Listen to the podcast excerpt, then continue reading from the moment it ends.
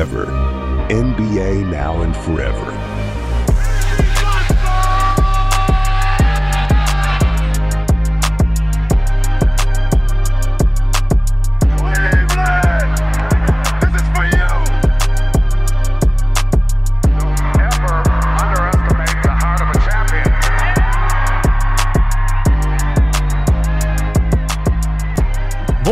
Bonjour à tous, bonjour à toutes, auditeurs, auditrices, bienvenue dans ce nouvel épisode de Forever.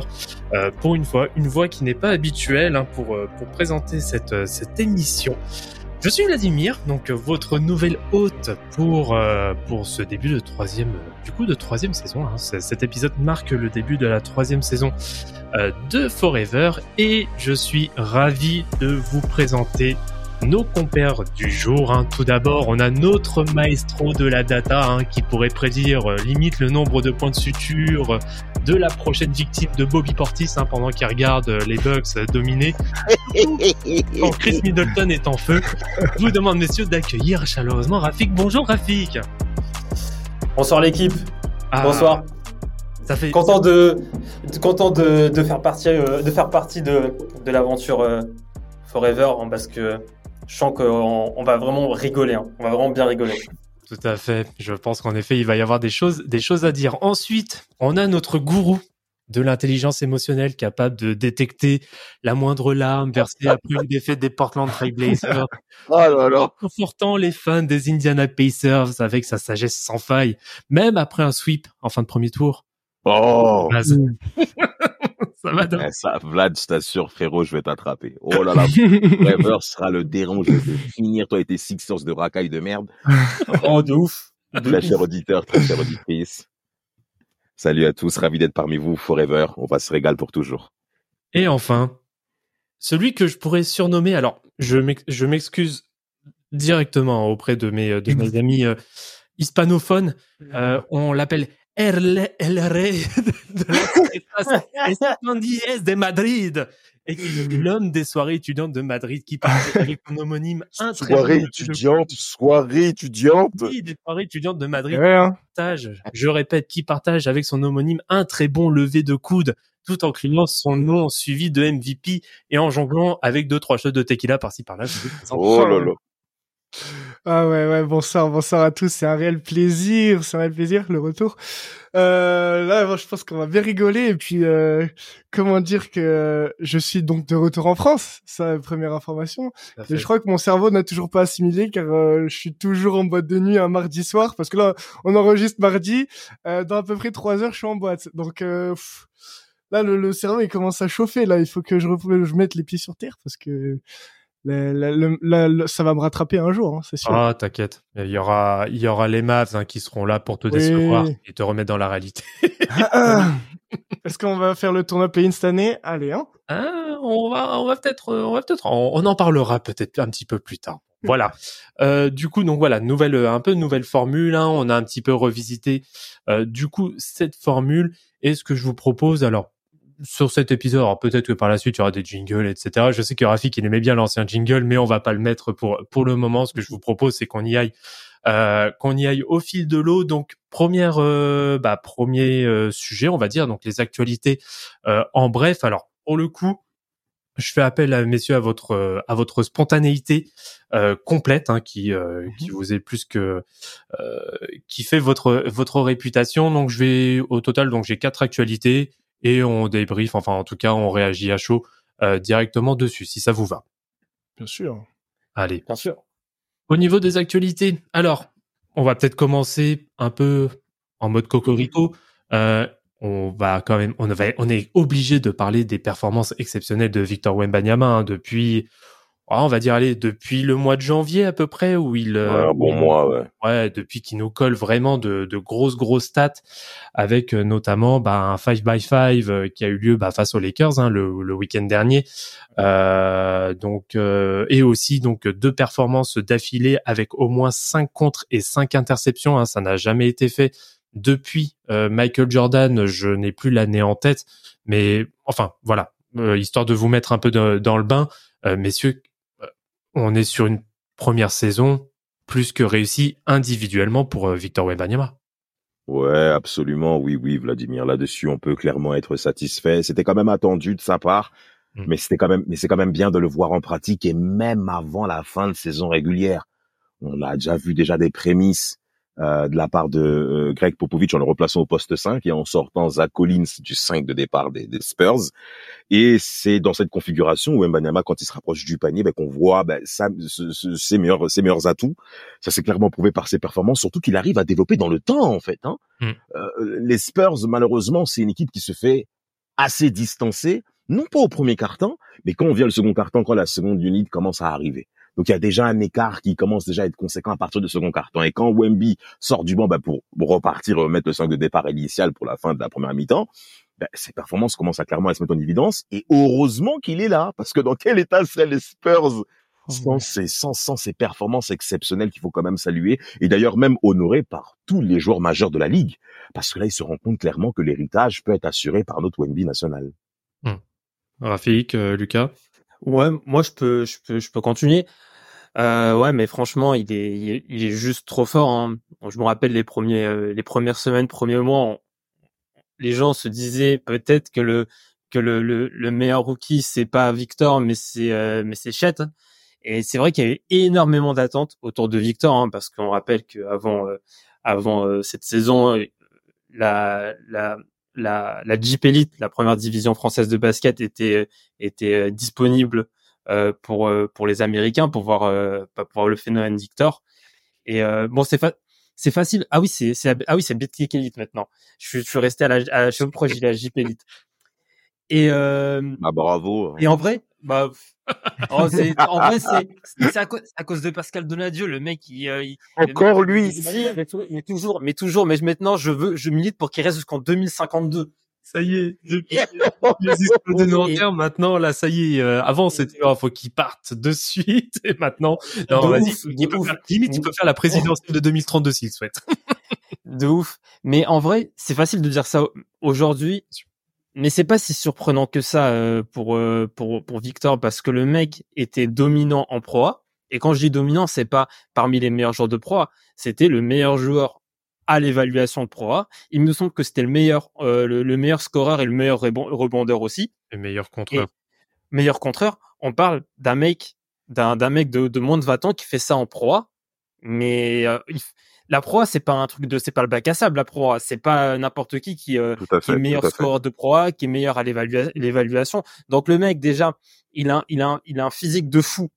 Mm. Ensuite, il a pu améliorer sa son son, intelli- son intelligence de jeu avec la Pro A qui est une ligue très, qui est aussi une ligue très physique hein. Donc déjà, le côté physique le côté physique, ouais, il va, il va, il va sortir à un mur en, en, en NBA, mais la Pro A, t'as des mecs, le mec, il a fait des entraînements avec Charles Cahudi. Charles Cahudi, en termes de physique, c'est, euh, c'est quelque chose. Ouais. Faut y aller, hein. Ah oui, mais de ouf. Et il a, il a joué aussi en Europe. Donc le mec, il a, franchement, il a, le mec était, il, il est, il- en fait, il, il a le, il a eu le, le, le fait de, de jouer contre des, des, des, des, des basketteurs de très haut niveau euh, en termes d'intelligence, mais aussi il a un physique, euh, bah, physique de fou. Ouais, pas, pas grand chose à rajouter, ni, mis à part de dire que le mec, euh, à partir du moment où LeBron James te valide, euh, t'as, t'as, t'as tout gagné. Hein. Là, il Mm. y a, y a rien à dire. Il a, il a, il a tout prouvé. En fait, on, on entendait beaucoup de se dire ouais, est-ce que l'impact physique euh, de la NBA, ça va lui faire bizarre ou quoi? Et au final, bah, dès, euh, dès les premières semaines, il a montré. Il y avait ce débat avec Chet. Maintenant, il n'existe plus du tout. Oui. Euh, il l'a éteint complètement et euh, malgré que OKC soit euh, top 1 Toujours de l'Ouest, performant. hein. Toujours tout- performant. bah, top 1 de l'Ouest avec Zeko avec Minnesota à l'heure actuelle, Mhm. euh, bah, il a juste éteint dans toutes les. Moi, ce qui me choque, c'est les contres. Là, sur la sur euh, les 5 derniers matchs, il a 5,6 comptes de moyenne. Ça veut rien dire. C'est n'importe quoi. hein. C'est n'importe quoi. C'est genre moi, c'est la première fois que je vois cette stat alors que ça fait euh, ça fait à peu près 6 7 ans que je suis à la NBA et j'ai jamais vu de cette, cette stat apparaître dans dans n'importe quelle année. Donc euh, non, franchement, il va juste euh, dans les prochaines années, c'est ses années à lui et il va tout écraser, c'est tout. Mais complètement, en plus, en parlant de tout écraser, automatiquement, il va créer bah, une attractivité nouvelle pour les Spurs, qui n'avaient plus vu ça depuis Ouais. le départ de Tim Duncan et de Kawhi Leonard, automatiquement. Donc, ça veut dire que sur le marché des free agents, vous allez avoir des joueurs de seconde zone qui vont sortir Shoshan et sa, et sa, sa teinture. Mm. Ce petit bonhomme là qui court dans tous les sens, là qui essaie quelque part de s'améliorer en défense, quand je regarde un petit peu les Spurs, n'a plus le niveau pour avoir ce type de joueur. Les Keldon Johnson, tous ces mecs, à un moment ou à un autre, euh, papa, papa, Popovic, falloir mettre euh, les, les- les points sur la table en se disant, bah écoutez les gars, soit vous step up en même temps que Wemby, qui est automatiquement le leader, on le sait déjà depuis l'avant-draft, mais euh, les Spurs, ça va être aussi important de regarder bah, comment ils vont l'entourer. Et nous, bah, Forever, on va automatiquement observer ses points caractéristiques, parce que Wemby ne pourra pas rester avant-dernier de la ligue, ou voire dernier de la ligue, je crois, avec un bilan pareil. C'est impossible. 20 points dire bon. bon. On a déjà vu ça chez des pivots, euh, enfin, on a déjà vu ça chez les intérieurs euh, en première année de la ligue. Ça, c'est vrai.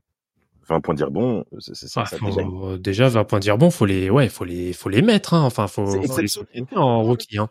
Mais comme on l'a Mais c'est 20 points et 10 rebonds en 28 minutes. Ouais. surtout. en 20, Parce qu'on a vu des 20 points, 10 rebonds, mais c'était en 35, 36 minutes, peut-être. Ah, Oui, peut-être ce qui est que toujours- En ce qui est toujours honorable. 28,5 minutes. Ce qui est- ce qui est toujours, mais ce qui est toujours honorable. Mais là, on part de 3,3 comptes, C'est dinguerie. Meilleur contrat de la ligue. Meilleur contrat de la ligue dès sa première année, en faisant même pas de moins de 30, moins d'une demi-heure de jeu. Ouais. Non, les rêves, c'est pas le Valona, là. mais, mais là, enfin, quand je, Valona, très cher auditeur, c'est un point de quartier où à Nanterre, on se rassemblait pour, Oui. voilà, jouer, jouer au basket. Pour les habitués nord-parisiens. Bon, voilà, pour les Nord-Parisiens, je pense qu'on connaît, mais revenons sérieux, les gars. OMB est un phénomène et euh, je suis bien impatient de le voir en équipe de France.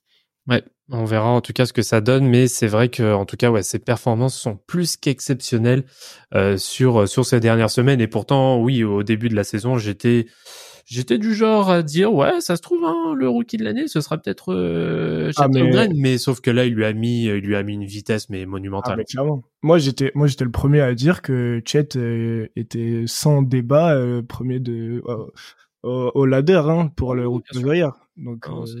Mais- non, non, franchement, là, il a, il a éteint les débats, mais si facilement. Et en plus, encore en un mois. Ouais. Ouais, voilà, en un mois, là, euh, il a, il a mis tout le monde d'accord. Non, non, clairement. Donc en tout cas, ouais, très euh, très curieux de voir euh, la suite que ça va donner quand il aura notamment un peu plus de temps de jeu. Deuxième actualité, messieurs, euh, qui a quand même pas mal fait parler, euh, surtout ces 48 dernières heures.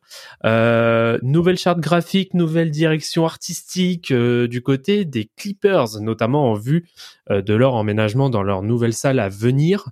Notamment un logo qui fait énormément parler. Qu'est-ce que vous en pensez, vous, messieurs, tout simplement? Euh, moi, je vais donner mon avis. Les mecs euh, de l'Ouest, là, c'est pour eux. là. Dallas, tous ces mecs, c'est à vous de parler. ah, je vais pas faire le compliqué. Le logo, je suis pas fan. Mhm, Euh, juste au premier vue, euh, parce qu'à la première vue, ça fait pas euh, logo de sport. mhm. C'est logo genre de, de vêtements, genre. un truc. Ouais, Bah, on il y a plus, un euh, truc, euh, petit bateau, un truc comme ça, j'ai vu. Exactement bateau, le même. petit navire. On a même le petit navire. Et, euh, et euh, par contre, j'aime beaucoup les maillots. Les maillots, je les trouve euh, Ah, ils sont hein. ils sont, ouais, ils sont. Franchement, ça respecte les couleurs et tout. Franchement, non. je- Les maillots très bien, mais le logo. Après, le logo, je l'ai beaucoup dégradé parce que je voyais plus le ballon de basket. Et au final, j'ai vu qu'il apparaissait vite fait sur la coque du bateau en dessous. Ouais, oui. Ouais, ouais. Mais bon, ça, ouais, sans plus quoi. Sans plus. Non, mais, non, mais soyons clairs. Euh, la NBA et bien entendu les Clippers en, en rappelant leur propriétaire exubérant Steve Ballmer euh, bah, fait en sorte à ce que cette à ce que son image de marque soit devenue beaucoup plus évidente pour les gens qui sont en dehors du basket. Mhm. Ça, c'est un point qui est important sur le fait que bah, aujourd'hui, le sport, c'est plus de l'entertainment.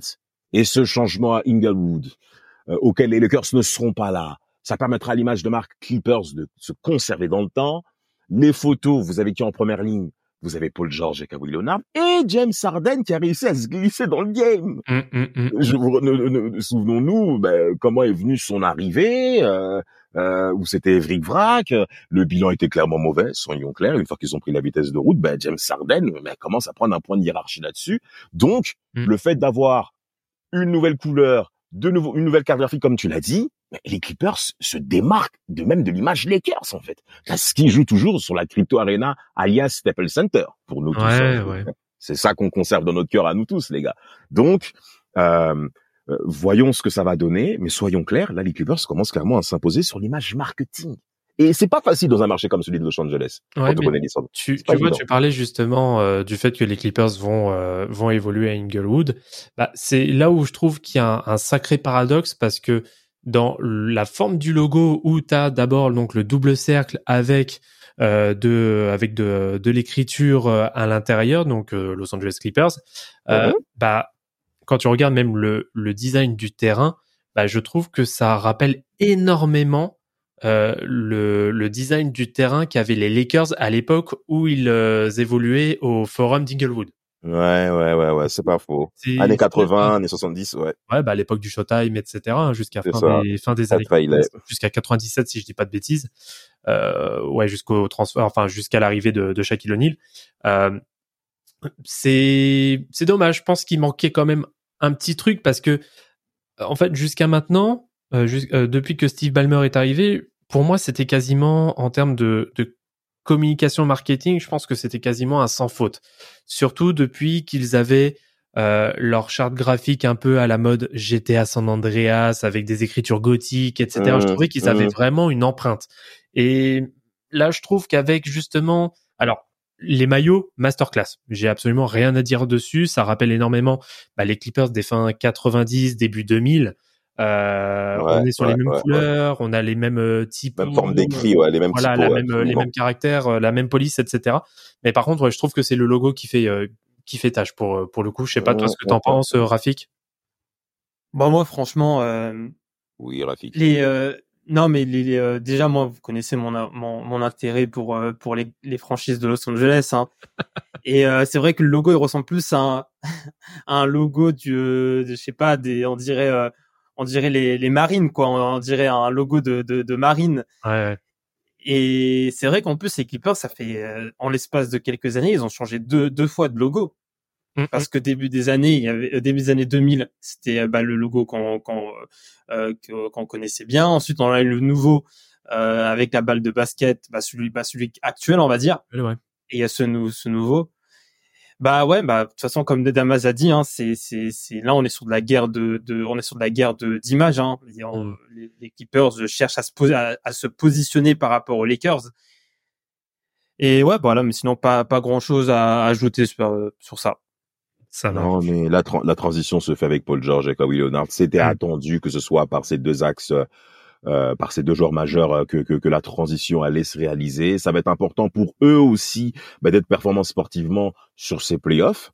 Vu que 2021, ils ont fait une finale de conférence Ouest pour la première fois et qu'ils ont célébré face aux Suns, on se demande pourquoi avec les effectifs qu'avaient les Clippers. D'ailleurs, il faudrait faire un jugement sur ces bolos. Hein. Ils nous ont clairement, mais ils ont été clairement décevants avec des effectifs de malades les Clippers depuis début 10 avec Chris Paul, frère. Moi, je suis désolé. J'en parle plus. C'est bon. Mais là, même là, là, hein. attends, Russell Westbrook, James Harden, Paul George, Kawhi, Kawhi Leonard. Moi, moi, c'est Kawhi bientôt. euh, Zubac, je l'aime beaucoup. Mais bon, c'est un pivot zone 3, zone 2, mais ça reste toujours valable. Tu vois? Et même le banc. Norman Powell, bien, vous rigolez? Norman Powell, c'est 17 points de moyenne quand tu sors du banc. C'est très, très, très Et intéressant. qui a tendance à être en ce moment très clutch. hein. Enfin, cette saison, il a quand même été pas mal clutch en plus. hein. Ah ouais, ouais, ouais, il est très sérieux, hein. il est très sérieux, il est très appliqué, il sait ce qu'il veut, donc non, le, virage que prend les Clippers, c'est là, euh, printemps prochain, on les attend. Mm, mm. Non, tout à fait. Et bah tiens, justement, sans euh, transition, euh, vu qu'on parle des des Clippers, autre sujet. Alors justement, on vient tout juste d'en sortir. hein, il y a même pas une semaine. Il y a déjà donc les, il y a déjà comment dire les les nouvelles places, en tout cas les nouveaux lieux pour les All-Star Games euh, des trois années à venir, qui sont euh, donc euh, qui ont été euh, dévoilés. Euh, donc pour euh, l'année prochaine, ça se déroulera sur le parquet des Warriors hein, à San Francisco. Euh, donc euh, bah, 20 ans après le fameux All-Star Weekend hein, de 2000, hein, qui est plus que euh, euh, plus que mythique, hein, qui était à. Auckland hein, à l'époque. Euh, pour 2026, justement, ça va du côté euh, des Clippers hein, dans leur euh, dans leur nouvelle salle. Hein. Euh, euh, N'empêche, Los Angeles, un place forte, on va dire du euh, du All-Star Weekend, hein, car euh, il avait déjà eu lieu dernièrement euh, au Staples Center en 2004 et en 2011. Et en 2027, ce sera donc à Phoenix, hein, 16 ans après l'édition, donc qui date de 2009. Est-ce que vous avez quelque chose à rajouter dessus, messieurs? Euh, Oh, Vas-y, les gars, vas-y. Bah non, je voulais juste dire que l'All-Star Weekend, ils ont intérêt à changer des trucs parce que sinon je vais juste plus le regarder du tout. Je fais encore l'effort parce que vas-y, je me suis dit euh, McClung il est stylé. mais mais c'est tout. Ouais. Genre euh, ah, le seul truc qui m'a hypé aussi, c'était le truc euh, entre Sabrina et Steph. Genre je- ça je trouvais c'était sympa, Ouais.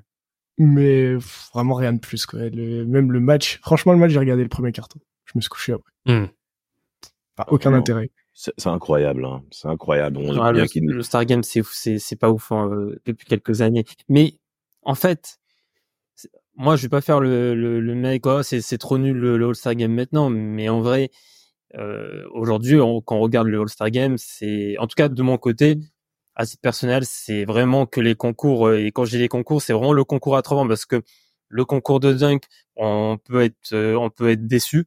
Euh, Mhm. Celui de cette année, il y a des mecs qui sont il y, a, il y a des mecs qui sont venus euh, sans réviser faut faut, faut le dire Oui, oui, oui, oui. et euh, ouais non mais clairement Ouais, il a des acheté mecs ouais des révisés sans réviser et en plus euh, il a ça a été couronné euh, d'une finale Grave. et euh, c'est c'est ouf Pour apporter un gant. et euh, et aussi mais de toute façon pour moi c'est pour moi il y a un autre débat parce qu'il y a beaucoup de personnes qui disent ouais il y en a marre que le que le, le match du All-Star Game ça joue c'est c'est trop euh, amical euh, les, euh, il y a pas assez de compétition ce que j'entends Mhm. mais est-ce que ces personnes-là vont aussi dire ouais c'est c'est trop chiant d'avoir le All-Star Game parce que le franchise player de mon équipe il s'est blessé pendant le All-Star Game oui. Hmm. donc, en fait, pour moi, la, moi, pour moi, la solution, c'est qu'il y a même plus, de, il y a, il y a plus de matchs de All-Star Game, mais c'est plutôt des, co- des, des- un, un, une- un week-end de concours. Pour moi, ce serait même, ce serait, c'est, c'est, euh, c'est mon avis, hein. Ce serait même mieux parce que ce match-là, il va jamais satisfaire les gens. C'est soit, euh, il est trop friendly et on s'ennuie devant. Mais en vrai, euh, c'est, regardez, moi, le match, là, tu regardes les mecs, ils s'amusent, ils rigolent, etc. Franchement, c'est pas, c'est pas incroyable. Hmm. Mais si on met l'intensité, il y a des risques de blessure. Bah oui, mais bon, après, bon. Bon, Non, mais- on va pas, ouais, on va pas non. Non, non, non, non, non, bah, je dois dire mon mot, là, tu rigoles? Non, non, non, je suis... Ah, non, non, mais j'allais te laisser la parole, justement. J'allais pas euh, m'éterniser, justement, sur la question. Oui, oui, rapidement. Déjà, un point sur les villes. Je pense que la NBA euh, fait en sorte de, de, de, de communiquer assez rapidement sur les prochains, euh, sur les prochaines étapes du All-Star Game. Pourquoi? Bah, bah, Pour conserver une certaine forme d'attractivité en mentionnant les villes que vous avez mentionnées, à Mhm. savoir San Francisco, euh, à savoir aussi bah, Los Angeles avec le nouveau terrain des Clippers, qui automatiquement bah, va, va, va créer de l'attrait. Donc, on joue rapidement dessus pour justement bah, faire en sorte que ah non non non vous inquiétez pas, l'entertainment est toujours là, le All-Star Game a toujours de la lumière et on va aller dans la nouvelle salle en question. Mais on sait bien que la problématique c'est pas la salle. La problématique c'est ce qui se passe à l'intérieur. Vous l'avez déjà assez détaillé là-dessus, messieurs. Mais pour que ce sujet soit véritablement traité, ok, on veut de la dureté. Ok, on veut un peu de compétition. Et ça se comprend en fait. Mais euh, ça peut également aussi se comprendre que des fois sur 10 minutes ou un quart d'heure, des fois les mecs ils sont un peu relax. On va pas on va pas les embrouiller parce que ils vont pas donner intensité pendant 48 minutes. Mhm. On sait, il y a des petits sourires qui sont là, des petits one one. OK, pas de souci. Mais à un moment frère, c'est pas normal que euh, on est il reste 7 minutes dans, au troisième quart temps, il y a déjà plus 20, Bah oui. il y a plus 25, qu'est-ce que vous foutez? Et le problème c'est que ce sujet-là, ça fait maintenant 5 6 ans que ça commence à durer. Et l'un des responsables, Allez. Fury, Ah, ah, ah. ah non, non, non. Il a sa sauce, lui. Il a sa sauce. Parce que, à vrai dire, ça dépasse même le cadre du All-Star Game. Tout le monde veut jouer comme Steph Curry. On veut shooter tous au niveau du logo. Ça, pas On s'est tous alignés là-dessus. Et ça, et ça a été une image de marque terrible qui a dépassé le cadre du basket en lui-même. Hmm. Puisque même les mecs du foot maintenant, ah, ben, je shootais comme Stephen Curry. Donc, que l'All-Star Game suive ce pas-là, ça se comprend. Hmm. Mais, quoi, on va maintenant prendre comme fait Stephen Curry aussi? Parce Comment ça, il y a des mecs du défense. foot? Comment ça, il y a des mecs du foot qui veulent shooter comme Stephen, euh, comme Stephen Non. Curry? Quand je dis ça, c'est quoi? C'est qu'en fait, l'image de Stephen Curry s'est imprégnée même des autres mecs qui sont en dehors du sport basket. Stephen Curry, aujourd'hui, c'est l'image que tout le monde détient, qui dépasse le cas du basket. C'est pour ça que je parlais du mec du foot comme ça, où maintenant, ben, Steph Curry devient une vraie image. Mais il est l'un des responsables du pourquoi également le All-Star Game est flingué. Je suis désolé, Flingué. frère. Ah, Mais c'est pas le seul responsable. il y a, il y a ça. Alors, je vais pas, je vais pas forcément faire plaisir, mais moi, les, les deux dont le comportement m'insupporte depuis maintenant 2-3 ans euh, sur le All-Star Weekend, je suis désolé, hein, mais Luka Doncic et, euh, Ah oui, mais et même Nikola moi. Jokic, ils sont insupportables. Ah, même moi, D'accord. même moi, il m'a Ouais. saulé. Ah, si t'as Ouais, pas bah, envie de jouer, joue pas. Enfin, euh, donne le temps de jeu aux autres. Enfin, peu importe. Ah Mais- oui. mais Mais Demonta Sabonis n'a pas été appelé. C'est Grave. pour des matchs, c'est pour des choses comme ça, quand même. Grave. Mais dans ce cas-là, bah, arrêtez d'embrouiller Sabonis pour, pour pas qu'il ne soit au star, c'est pour faire des matchs comme ça. C'est Enfin, je me remets toujours pas hein, Oh, que il y ait aucun king euh, qui soit. hein. T'as Scotty Non, c'est pas Barnes, sérieux. t'as Sabonis. Ouais, Enfin, même ouais, c'est pas la même conférence. Hein. Ah, C'est moi, je, je, je- je sais, je sais, mais je compare en Oui, joueur joueur, tu vois. Statut, bien sûr. Ah ouais, à je juste titre. À juste titre, on est C'est- d'accord. Oh, je comprends tout à fait.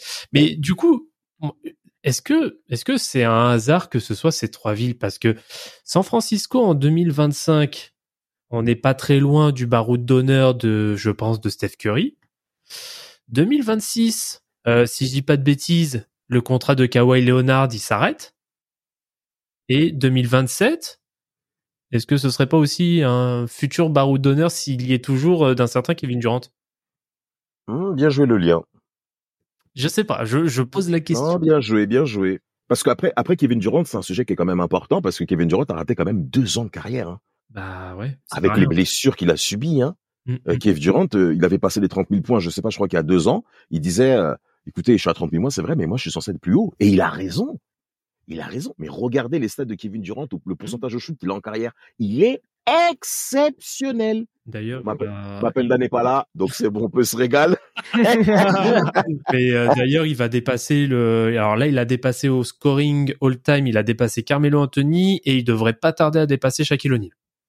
Ben, regarde tous les noms que tu as dit et par rapport à Steph Curry, je pense pour moi qu'il a encore de l'espace parce qu'il s'est quand même il, il a quand même solidifié son jeu au niveau de ses chevilles qui lui causait beaucoup de problèmes en début de carrière. Mm. Il a un jeu auquel physiquement il n'y a pas beaucoup non plus de dépenses sur des blessures musculaires majeures. Donc ça c'est quand même un point qui est important malgré ses 35 ans. Et, et c'est qui le dernier crouton que t'as dit là?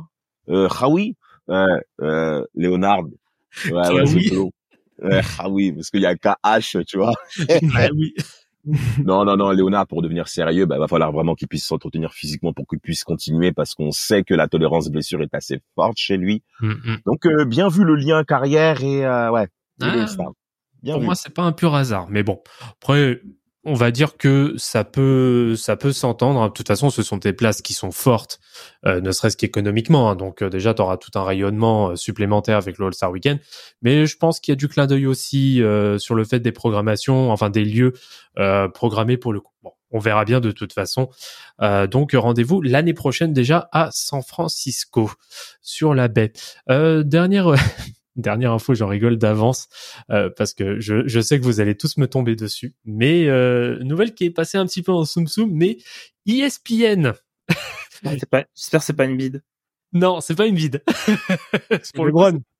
non, c'est- alors ça dépend, le père ou le fils, ça dépend. Ah. Après, Oh, vas-y. ESPN qui a Oh. retiré Bronny James de la projection de la draft 2024 pour le réintégrer dans celle de 2025. Mais il est pas nul, lui? Ah bah, je vais te dire, sa Il saison, va juste pas être drafté du tout. il est à 5,5 points, 2,8 rebonds, 2,5 passes, à 37% mais- au tir. Parce que moi, j'ai vu des matchs où, genre, euh, enfin, j'ai pas, j'ai pas vu, hein, je vais pas regarder. Déjà, je, re- j'ai, j'ai même pas envie de regarder LeBron, alors j'ai pas regardé son fils. Mais, Bah oui, Euh, bah oui. genre, genre, je vois des tweets passer et tu vois sa ligne de stats, il fait des 0 points, 0 rebonds, 2 passes, mais des trucs. Moi, c'est un Non. Kylian Hess. C'est un Kylian Hess. En vrai, hein, le LeBron, il a peut-être fait un peu comme euh, comme euh, certains euh, joueurs professionnels Oui. dans d'autres sports, comme Zidane, des dire. sacrifices. Ça a sacrifié ses enfants pour euh, Ouais. allonger sa sa, sa sa sa carrière professionnelle. Mhm. Ah, sur, pour le, franchement, pour le coup, je te rejoins, je te rejoins complètement sur euh, sur ça. Je trouve que LeBron, même sur les réseaux sociaux, il en fait beaucoup trop par rapport à son fils. Alors, je veux bien, c'est son fils, etc.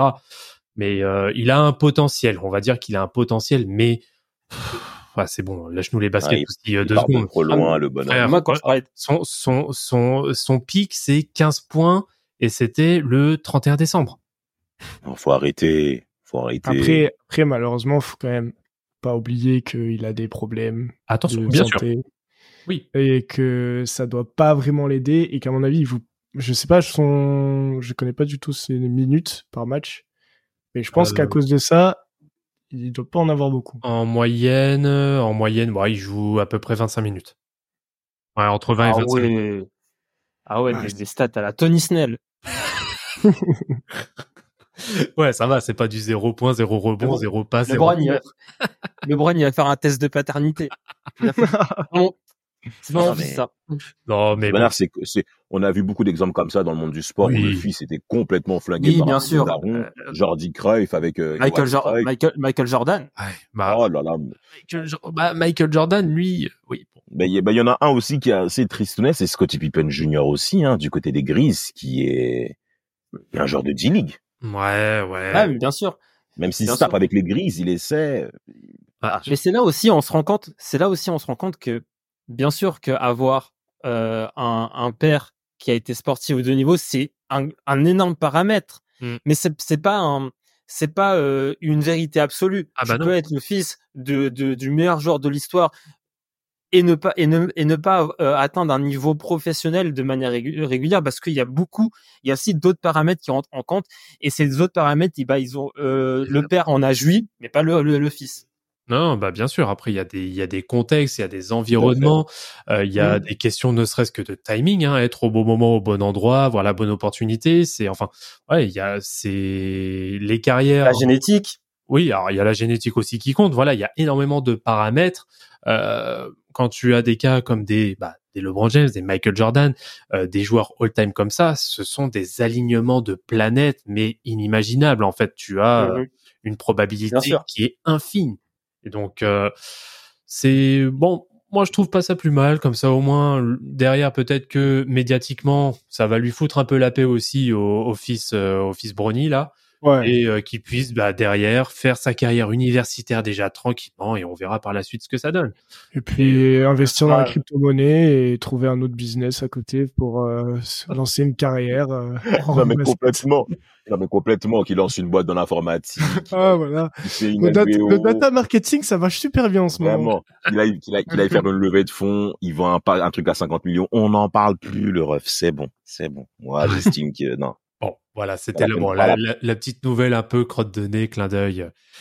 Et bon, après, n'empêche, il y a quand même des gens qui ont été capables de le comparer à Jimmy Butler parce que le mec avait été drafté avec des stats de merde. Ah, putain, les gars. Eh, Les, les gens, ils forcent, c'est quand même incroyable. Mais bon, Ça, parce que c'est le bon. ça c'est le Brand James FR ça Ça, c'est c'est euh, ça c'est comment il s'appelle? Brandon c'est ça? Brandon, Ah, Regarde son blaze, Brandon déjà. ça Un De drogué.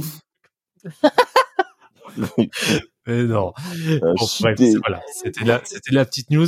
Bah, désormais, messieurs, je vous propose qu'on passe maintenant qu'on a abordé les, les actualités. hein, ça nous a quand même pris un- une bonne petite demi-heure, donc on va, on va aborder le débat de la semaine, hein, notamment euh, débat qui a fait, euh, qui a fait parler, hein, euh, notamment plus d'un euh, sur les réseaux sociaux.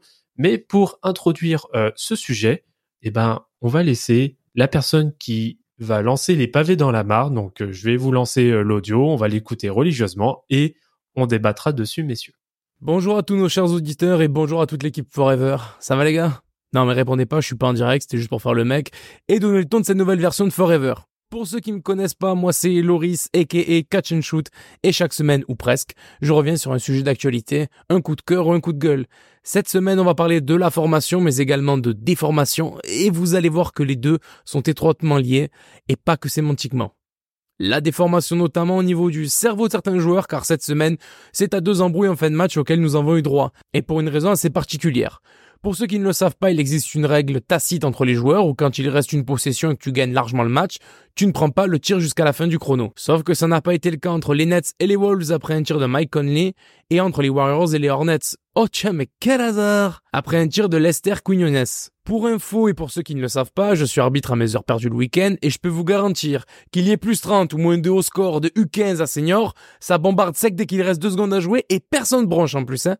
Je vous pose donc la question, messieurs, est-ce que les joueurs NBA ont-ils raison de s'embrouiller pour ce genre d'attitude alors que tu es en train de te prendre une drill sur la rencontre et qu'il aurait fallu, oh, je sais pas, hein, je dis ça comme ça, te sortir les doigts avant de ne justement pas te retrouver dans cette situation. Je passe désormais à la question de la formation et pour ça on va revenir sur la déclaration récente de Steve Clifford, le coach des Hornets, dans lequel il aborde justement le sujet de la formation des joueurs de basketball aux États-Unis. Petite précision pour nos auditeurs, si vous ne voyez pas à quoi ressemble Steve Clifford, vous prenez la tête de Thanos et celle du chauve de Pawn Stars des rois des enchères sur C8, sauf que lui reprend pas les antiquités pour 8,50$ mais des repris de justice pour 8 millions, hein, de salles de ambiance. Hein. Vous mélangez les deux, vous désaturez l'image et voilà, vous avez le dernier coach à avoir amené l'Orlando Magic en playoff. Ouais, fallait que je la place celle-là. Mais revenons à sa déclaration donc sur la formation des joueurs américains. Pour Clifford, je cite, la formation aux États-Unis touche le fond. Les jeunes enchaînent les tournois, ils ne s'entraînent plus, et ils n'ont pas les fondamentaux nécessaires quand ils arrivent dans la ligue. Mais l'aspect le plus important, c'est leur manque d'intelligence de jeu. Ils ne savent pas jouer en équipe et ils ne comprennent pas comment jouer en équipe. Pour réussir un NBA, vous avez besoin de ça plus que de tout. L'entraîneur des continue en affirmant que, et je cite à nouveau, les jeunes joueurs n'ont plus aucune connaissance basket. Et c'est pour ça que nous voyons des jeunes joueurs qui peuvent tourner à 17.8 rebonds par match, alors que leurs équipes sont nulles quand ils sont sur le terrain. La NBA est remplie de ce genre de joueurs et on les fait jouer, parce qu'ils ont été draftés en 6, 7 ou 8e position. On les fait jouer au lieu d'admettre nos erreurs. Quand ils ont 23 ans, ils ne sont plus dans la ligue parce qu'ils n'apportent rien à leurs équipes, mais deux coachs auront été virés et auront payé les pots cassés. C'est la réalité dans laquelle nous sommes. Fin de la citation. Alors j'aime beaucoup la dernière phrase et je comprends mieux pourquoi Mobamba, drafté en 6, n'a jamais eu sa chance avec lui. Ben remarque, quand il a eu, on a vite compris pourquoi il n'y avait pas donné, hein Suite à cette citation, messieurs, je vous propose d'ouvrir le débat sur la formation des joueurs aux États-Unis, mais également en dehors, car même si Tonton Cliff montre quelques signes de démence, bon, logique, quand tu coaches les Hornets, ça peut se comprendre en même temps, et bien dans le fond, peut-on réellement lui donner tort quand on voit les récentes débats de Team USA notamment sur la scène internationale, tandis que d'autres contrées font valoir leur formation, comme l'Espagne, l'Allemagne, le Canada ou encore la France? Eh ben merci, euh, merci Loris. Hein, du coup, qui sera euh, notre lanceur euh, officiel de de pavé euh, sur des sujets un peu de, de fond hein, qui nous animera. Du coup, les débats de chaque semaine, euh, très complet comme euh, comme pavé hein, pour le pour le coup, messieurs. Euh, avant d'aller vraiment dans le sujet de fond. Euh, on peut peut-être réagir très rapidement sur la première question euh, qu'il qu'il pose. hein. Euh, le système justement de la fameuse règle tacite où la dernière possession, s'il y a un écart, là, on, on ne la joue pas. Qu'est-ce que vous en pensez vous rapidement? Bon, euh, je pense que Tu as fait de Vas-y. moi. Hein? Ah, Attendez, euh, vas-y. Vas-y. Lucas, vas-y, Lucas. Ah bon, Non, Lucas. Lucas, vas-y. Non, moi, moi, je pense qu'il l'a dit clairement et parce qu'il l'a dit que justement il était arbitre et que comment ça se passait euh, en France euh, de UC de U3 à- au senior. Hmm. T'as la balle, il reste deux minutes, il peut y avoir 150 points d'écart. Regarde-moi bien si je tire pas du milieu de terrain. Regarde-moi bien si je prends pas un shoot de, de 3 points ou quoi. Mais bien sûr que je shoot. C'est mes stats, hein, je m'en fous. Rien à faire de ce qu'il va dire en face. Et puis même quoi, ça change quoi euh, à la fin du match? Là, euh, les réactions comme ça, moi je trouve ça stupide. Ok, dans l'histoire, ça a toujours été un peu respecté que euh, s'il reste 20 secondes, bah, tu joues pas la possession et t'attends la fin du match. Mais si le mec, euh, entre guillemets, euh, il shoot, ça fait quoi? Moi, je trouve que juste, ça change strictement rien au résultat final. Donc pourquoi partir en baston pour ça? À la limite, tu lui dis, ouais, gros, ça se fait pas, genre, euh, si tu veux, si c'est ton avis sur la sur la question. Mais euh, tu vas pas dire euh, venir en main, carrément venir aux mains juste pour un truc comme ça. Les, les, les idiots de Grant Williams et de et bah, Grant Williams c'est déjà un assez grand idiot pour euh, pour la question, mais euh, juste venir à aboyer comme ça juste pour un shoot, c'est bon genre. Enfin voilà, moi c'est mon avis sur la question. Après, je pense que ce truc de si c'est pas respecté et qu'un mec shoot alors que il reste trois secondes, il se viendra toujours, il y aura toujours une embrouille comme ça parce que les, les Américains sont totalement idiots. On avait, on avait demandé une réponse courte. Merci pour euh, Non, non, non, mais merci pour cette. euh, Pour ma podcast. en fait, les mecs, en fait, Vlad, t'as fait de moi, tu m'as, tu m'as donné le titre de expert en intelligence émotionnelle. Je pense qu'il faut, je pense que je vais essayer d'utiliser au mieux cette casquette sur le fait qu'il faut prendre en considération l'ambiance du match. Mm. C'est-à-dire que tu sais que tu t'étapes. L'équipe, au dernier moment, elle s'est décrochée, il y a eu plus 15. Euh, l'équipe que, tu es en train de battre, il y a eu plus 15. Bon, euh, il faut savoir lire qui t'affronte, tu vois. Si tu sens que les mecs sont blessés, tu vas pas l'appuyer. euh, un minimum de, de je pense. Et c'est sur ça d'ailleurs qu'il y a plusieurs fois eu des situations de stombe. Parce que moi, j'avais regardé un- match entre les Pacers et les Raptors dans le passé où Len Stephenson, il a failli se faire gonfler par euh, PJ Tucker. Mm, Euh, mm. C'est-à-dire qu'il y avait plus 12 pour les Pacers à, à domicile en Indiana. Euh, il reste deux secondes, le mec il met un lay-up et tout, juste pour frimer. Après, il commence à courir. Donc on connaît Len Stephenson, vous voyez. Et t'as PJ Tucker qui était vraiment prêt à le gonfler quand il joue aux Raptors euh, après qu'il soit tradé en février. Mais tu vois, c'est des situations comme ça où, vas-y frère, ça sert à rien. Mais quand par exemple, là je vais, là je vais rejoindre Lucas. Eh, depuis le deuxième carton, t'es, mené à moins 25. T'as rien glandé de la, de la rencontre. Tu rigoles sur le banc avec les mecs. Et maintenant, tu viens embrouiller le mec qui veut mettre son petit point quand il sort du banc et qu'il est euh, et qu'il sort de G-League. Tu veux l'embrouiller quand on fait le quand on fait jouer euh, euh, le, le fond du banc? Ben non non non là arrête là c'est pas sérieux. Là à un moment il faut que les mecs aussi se ressentent sur le vrai sujet du problème, c'est que vous êtes pourris.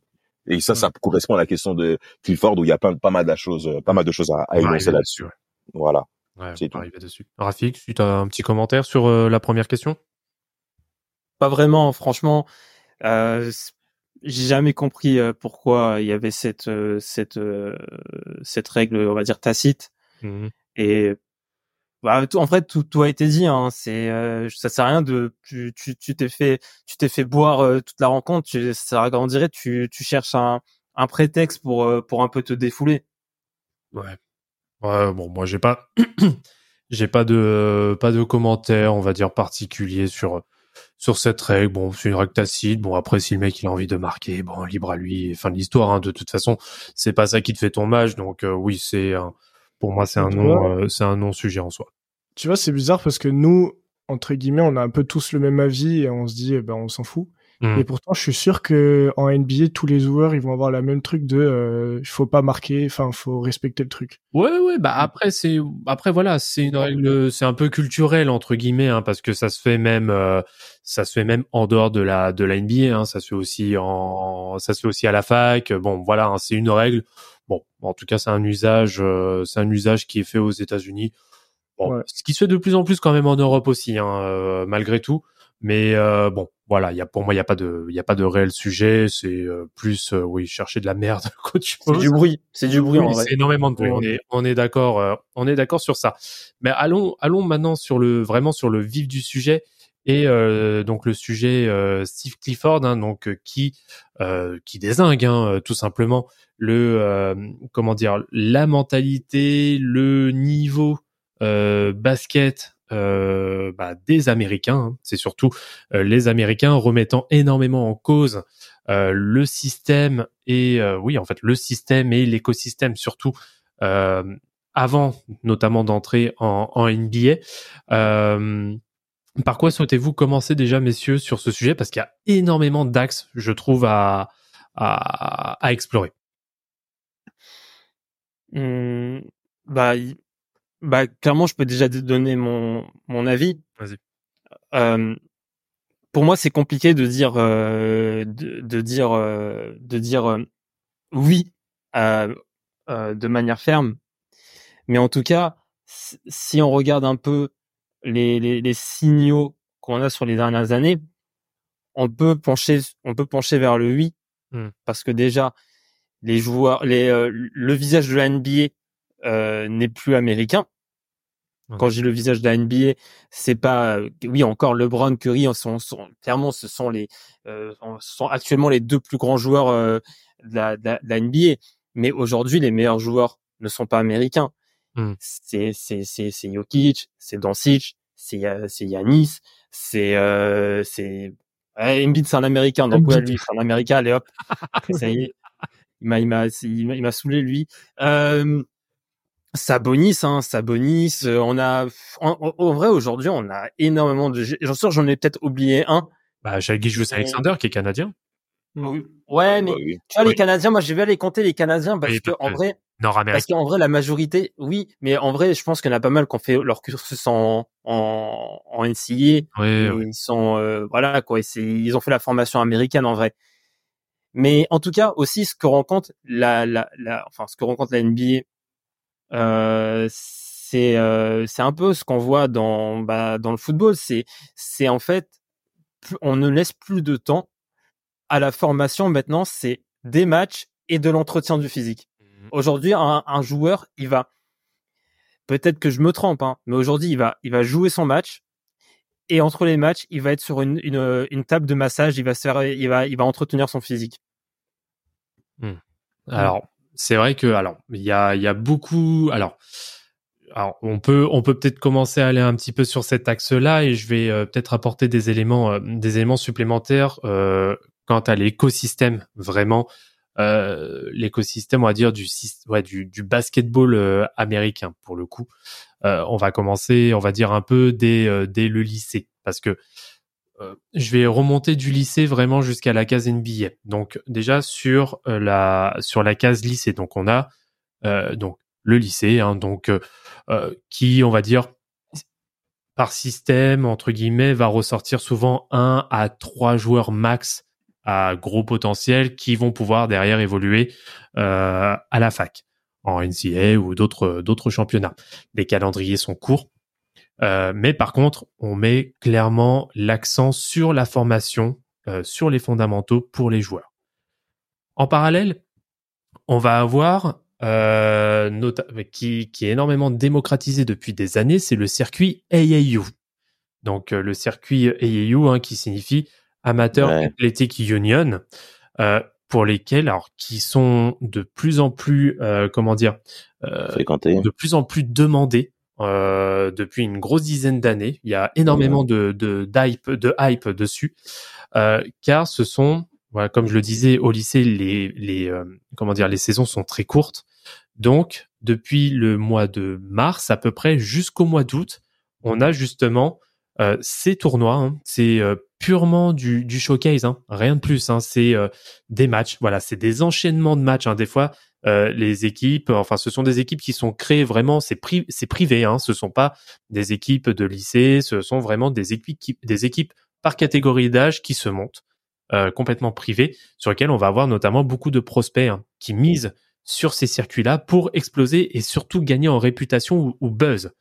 Euh, avec à côté des équipementiers qui sont les premiers à entretenir ce système hein, en organisant euh, des showcases, pour Des tournois. voilà, pour pouvoir justement promouvoir euh, ces, euh, prospects. hein.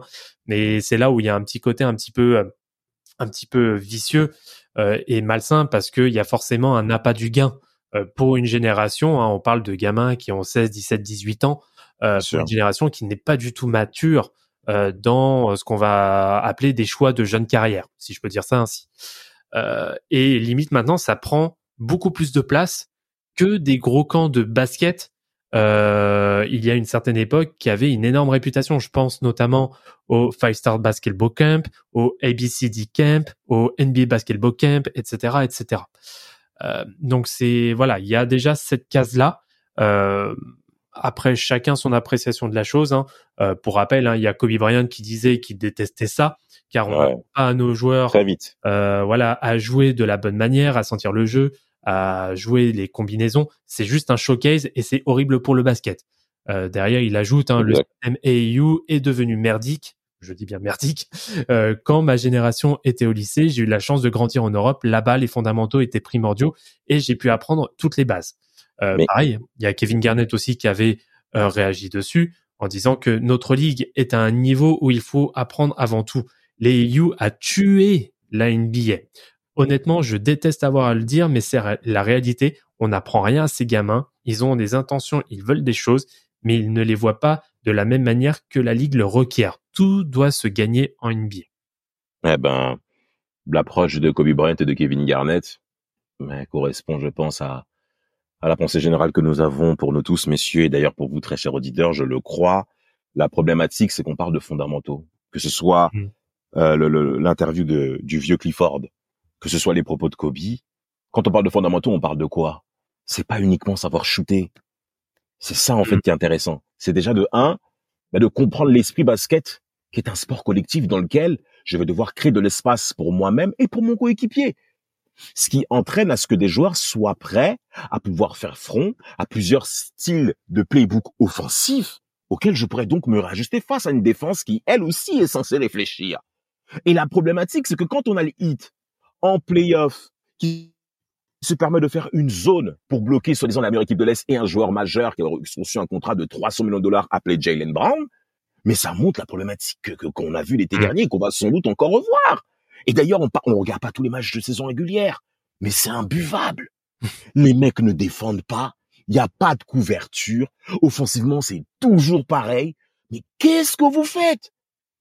Alors, comme comme a dit Rafik à un moment, c'est-à-dire que on va caler l'équipe qui gagne actuellement. C'est-à-dire qu'actuellement, dans le monde du foot, on a tous voulu le copier le Barça à un moment. En jouant autour de la défense, en jouant autour de la défense, autour de la surface des réparations, et on joue comme le système Barça entre guillemets l'a copié parce qu'on veut copier. Hmm. Mais dans la ligue, on a voulu copier le modèle Warriors. Avec ce Mhm. shoot à trois points, avec ce développement à, à- à outrance, sans prendre en considération le jeu de passe et le jeu sans ballon quand on calait Warriors. Ce qui explique également l'émergence de Draymond Green. Ouais. Donc, avec tous ces aspects-là, les mecs ne regardent que la finalité. Mais ils ne regardent pas le travail de fond qui est derrière. Et ça, déjà de un, là, je parle que sur l'aspect de la ligue. Donc, on s'ennuie avec des joueurs qui, malheureusement, ne sont pas bien formés sur les aspects classiques du basket. La passe, le jeu sans ballon, le jeu à 5, même le jeu à 3. Mais il y a des lacunes conséquentes. On regarde bon nombre de contre-attaques qui, aujourd'hui, malheureusement, n'arrivent même pas à la fin. Mhm, mhm. Combien de fois on voit des situations où les mecs peuvent partir en contre-attaque pour assurer un 2 points, voire un 3 points, où le ballon il est perdu, où t'as affaire à un seul défenseur? C'est des situations qui font mal. Et là, on parle de situations offensives, et moi, je vais terminer sur l'aspect de la défense. Vraiment, j'insiste là-dessus parce que je supporte les Pacers, et ça a commencé au cours des années 2000. et moi, ça, c'est un truc que je n'arrive pas à avaler. D'ailleurs, cette nuit, on a pris 130 points par les Raptors. Très cher auditeur, j'ai toujours pas avalé une défaite pareille. Mais ils vont me dire, ouais, c'est saison régulière, Damas, essaie de souffler. Ça peut coûter cher, cette défaite de merde. Mais bon, Mm.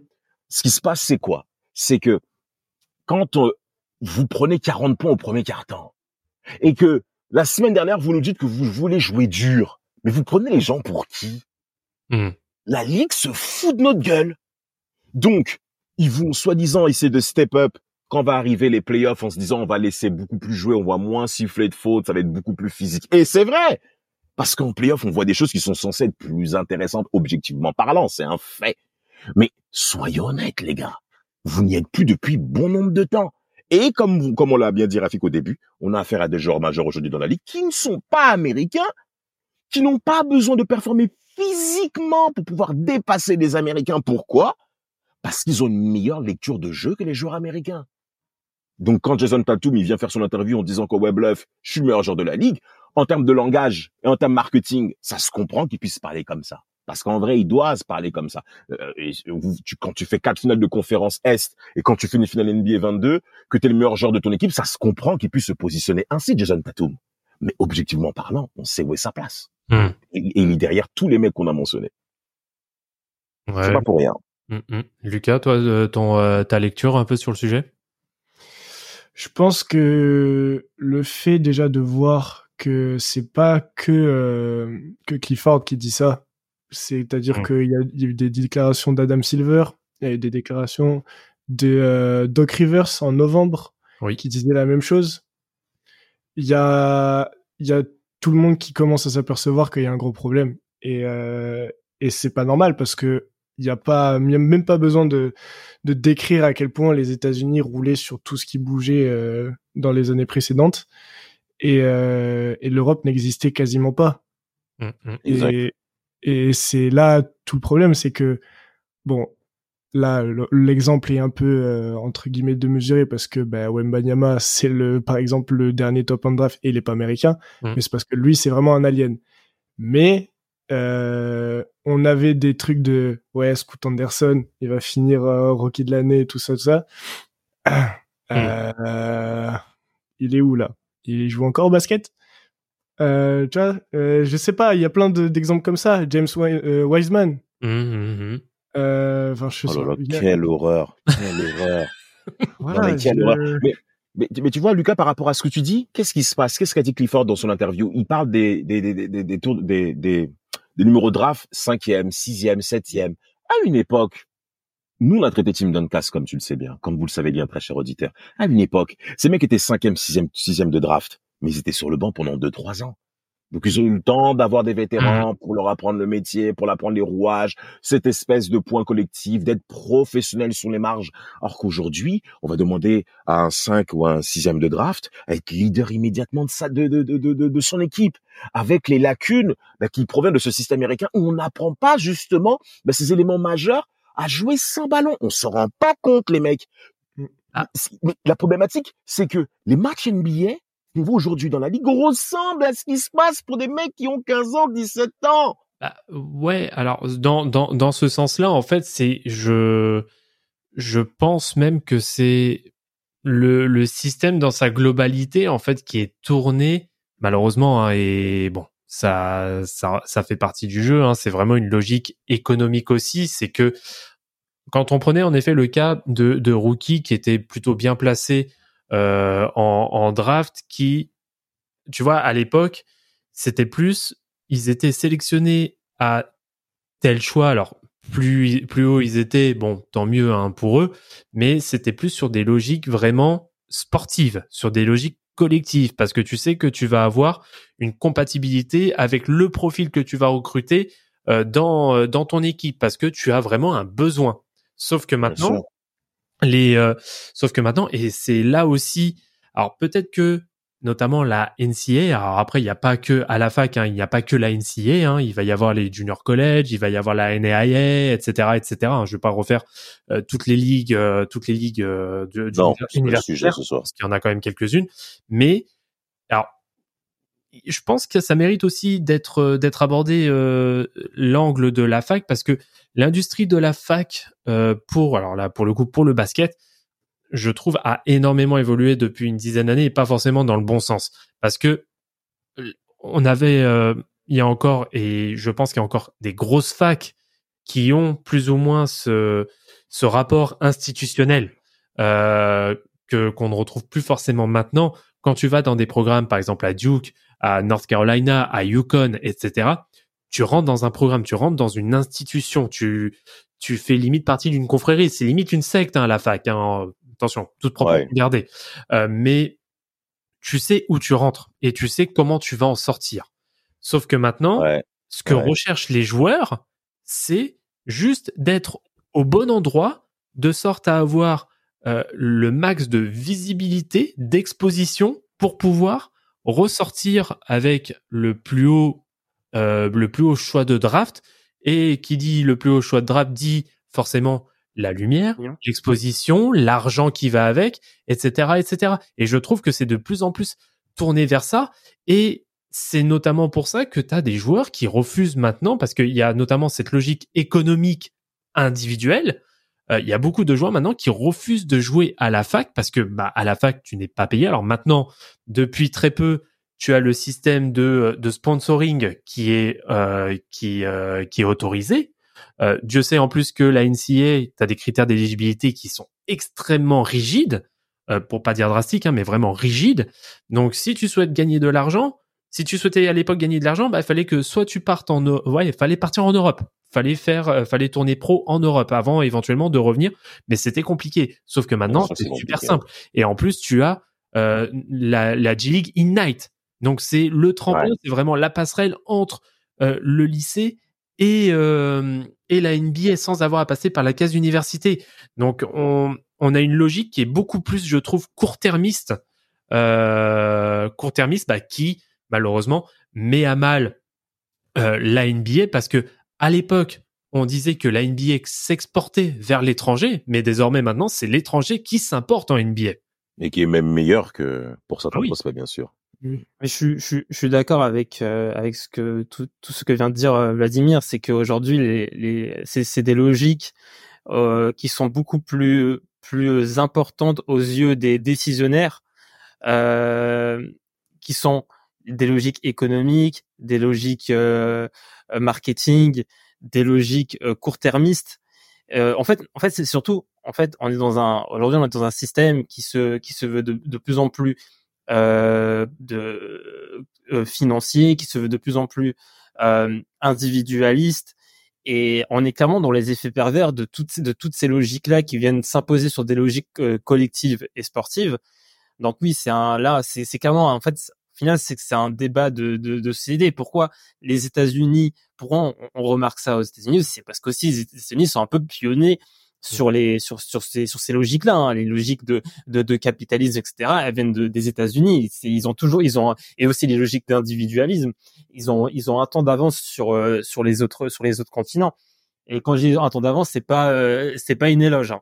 Et euh, et euh, aujourd'hui, bah tu quand tu regardes un peu les, les les drafts des dernières années et les drafts futurs, bah tu tu commences à regarder, de- tu commences à voir.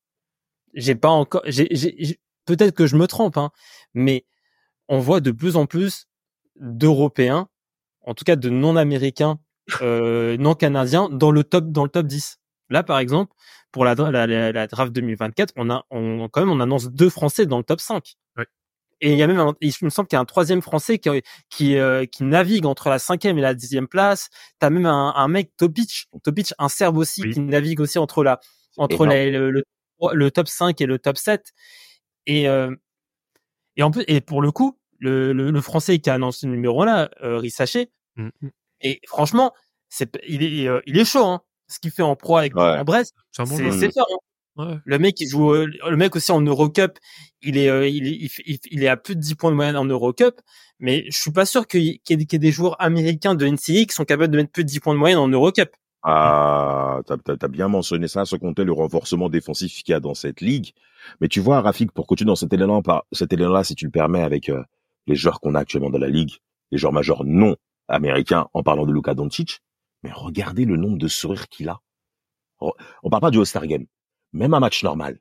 Doncic, il s'amuse, hein, avec En fait, contre les Américains. Doncic, en fait, on se rend pas compte. C'est vrai, les Américains ont fait en sorte de, de, de, de, de renforcer l'attaque et de mettre en priorité le, le jeu spectacle de la ligue au, au détriment de la défense. C'est une évidence.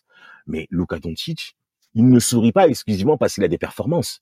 Il sourit parce qu'il a un véritable temps d'avance sur ses, sur, sur ses contemporains. Et bien sûr, il sourit parce qu'il leur pisse dessus. Mais c'est une évidence colossale.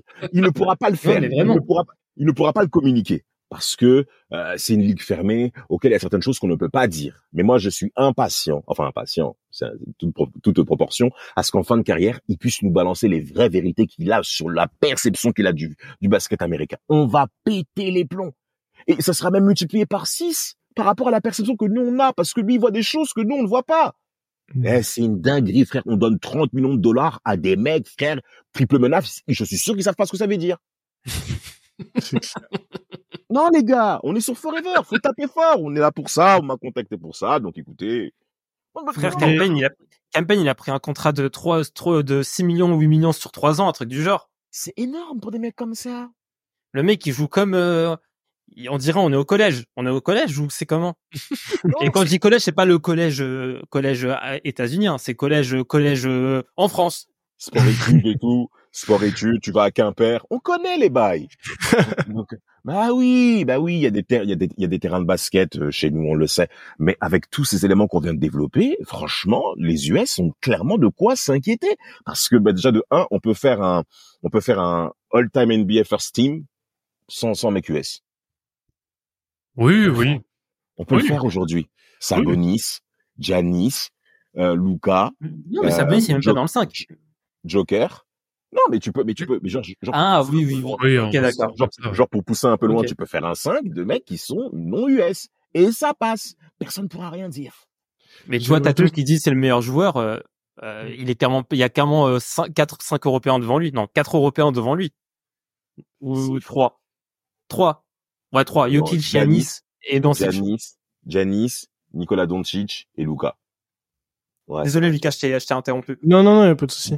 Non, je voulais juste préciser que euh, il y avait un tweet qui était sorti il y a une heure euh, sur NBA Central qui disait que du coup les cinq euh, favoris pour le trophée de Deepoy, euh, dans, dans du coup le top 5, il y a quatre non américains. Ouais, voilà. Donc, Bah, du coup, c'est quoi? C'est Gobert, Giannis? Gob- Gobert euh, en 2 c'est Wemby, en 3 Giannis, euh, en 4 c'est Jarrett Allen et en 5 c'est Shai. Hmm.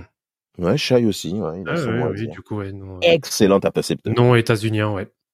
Mais euh, Voilà, encore une fois. non, bah il y a voilà, il y a il y a ça et puis pareil en termes de rentabilité, ça c'était le vraiment le dernier euh, le dernier axe que je voulais euh, mettre en mettre en avant justement vis-à-vis de la maturité des joueurs qui arrivent dans la ligue, c'est que maintenant c'est extrêmement rare d'avoir un joueur qui fait son cursus universitaire. hein. Je reprends vraiment le, le, on va dire le, le cursus normal d'un joueur entre guillemets euh, lambda, bah, de faire notamment ces trois voire quatre années de fac, de faire un cursus complet à la fac, de gagner en maturité, parce que pareil, Mhm. on a maintenant une logique de rentabilité immédiate, en effet.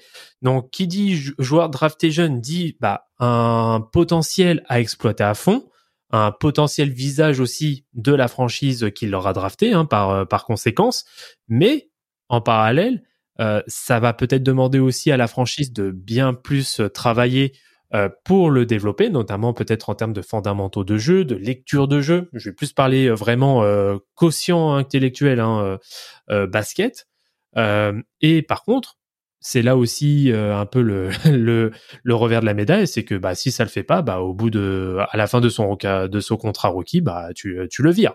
Alors qu'un joueur maintenant drafté, on va dire entre guillemets vieux, en tout cas après quatre ans de fac, certes il aura une bien plus grosse maturité dans son jeu, mais quoi qu'il en est, il sera drafté bien plus bas parce que voilà, il ne va plus avoir euh, tout, euh, il va plus avoir bah, tous les euh, tous les aspects que j'ai cités juste Mmh. euh, juste avant.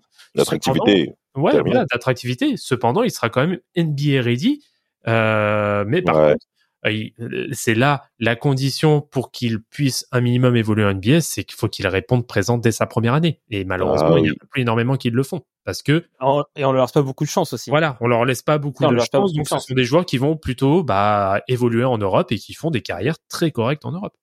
parce que un parce que un cursus de de trois ans quatre ans à la fac c'est pas le même parce que le mec a fait trois années euh, quatre années de, de basket à la fac qui va être automatiquement meilleur que quelqu'un qui a fait une année de basket. C'est que le mec il va passer quatre ans à la fac il va étudier pendant quatre ans. Peut-être je je sais pas peut-être que les, les les pros étudient autant qu'à l'université mais je pense pas. Mais en tout cas il va faire quatre ans d'études à la fac et étudier c'est après comment c'est connecter euh, c'est connecter euh, des, des, des, des, des, ressentis à de l'intelligence, mettre des mots sur ce qu'on ressent, comprendre comprendre les, les mécanismes et, et en fait toutes ces tout ça c'est ça qui rend meilleur sur le terrain. C'est des enfin c'est des choses qui c'est de l'intelligence qui permet de de comprendre ce qui se passe sur un terrain, de comprendre euh, de aussi d'avoir une une une, bo- une bonne auto-évaluation auto-évaluation de soi. Mhm. Voilà, c'est là où je pêche. Qu'est-ce que je dois faire? Et mettre les euh, les, les choses en place pour s'améliorer. Et en fait ouais c'est des c'est des c'est des joueurs euh, bah, des, des des joueurs euh, bah, qui sont des, des gros potentiels.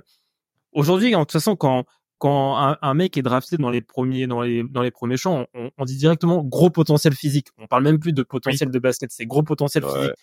Ouais. les mecs ils voient un gros potentiel physique et directement euh, ils se jettent dessus. Wembanyama c'est un gros potentiel physique mais comme je l'ai dit en- en- au début le mec il est il a développé son intelligence de manière exponentielle avec la Pro A, avec le avec l'Euroleague. Le mec, il a joué avec des des des, des joueurs qui qui, euh, qui sont très très bons.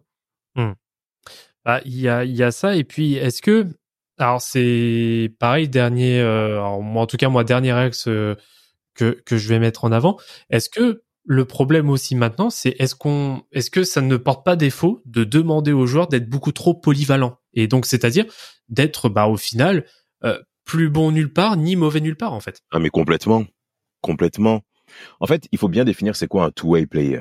Un two-way player, c'est un joueur qui a la capacité d'être performant offensivement, individuellement, mais aussi collectivement. hein, C'est-à-dire ben, quel type de lien je vais créer avec les autres, quel type de cohésion je vais créer offensivement et bien entendu défensivement. Et c'est par exemple Dirk Nowitzki, c'est pas un joueur two-way player. On sait comment ça se passe en défense pour Dirk Nowitzki, mais Dallas a été très intelligent en entourant des joueurs qui ont la capacité de défendre ensemble pour couvrir les lacunes de Dirk en défense. Et ça, ça a été le cas pendant 20 ans.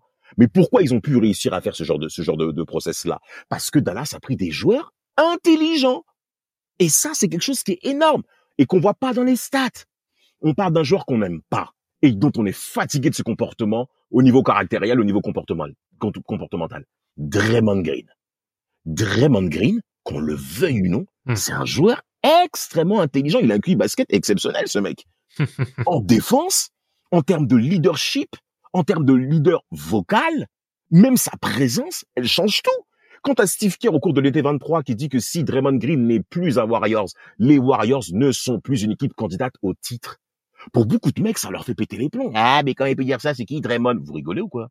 Dans le, rou dans le rouage offensif et défensif et la présence en termes de leadership de Draymond Green, elle est incontournable. Donc c'est pour ça qu'avec tous ces aspects-là, là on a affaire à un type de joueur qui n'est pas obligé de stater, de stater et encore stater pour dire que ah ouais, C'est un joueur important, c'est un joueur intéressant. Eh ben, c'est justement le pourquoi du, du pourquoi que la ligue NBA est en train de perdre en termes de qualité de jeu. Hmm. Parce que y a, elle a un paradigme qui est concentré sur le tout tout de suite, sur les stats majeurs qu'on regarde, à savoir euh, passes décisives, le scoring et les rebonds. En, à moindre mesure, on va regarder les steals, toutes ces histoires-là. Mais sur tout ce qui est couverture, tout ce qui est capacité à galvaniser ses coéquipiers, c'est-à-dire à créer de la cohésion avec les autres. Mais regardez les Warriors. On a l'exemple parfait. Le nombre de mecs qui sont devenus forts parce qu'ils jouent aux Warriors. S'ils jouent ailleurs, ils auraient peut-être disparu de la ligue. Et ça, ça provient d'un environnement propice qui vous permet ben, de prospérer ensemble. Malheureusement, ces éléments-là, dans bon nombre d'équipes, ça n'existe plus. Et moi, c'est des trucs qui m'insupportent de ouf. Parce que, euh, juste pour terminer mon développement, je supporte les Blazers à l'Ouest. Qui regarde les Blazers aujourd'hui? Mm, Pas parce qu'ils, pas parce qu'ils perdent, hein. mm. Mais, regardez la manière avec laquelle ils perdent, frère. Oh, ça me fait, eh, ça me fait buter de ouf des moins 30 au troisième quart-temps, des moins 15 au troisième carton. Et cher pour Brogdon.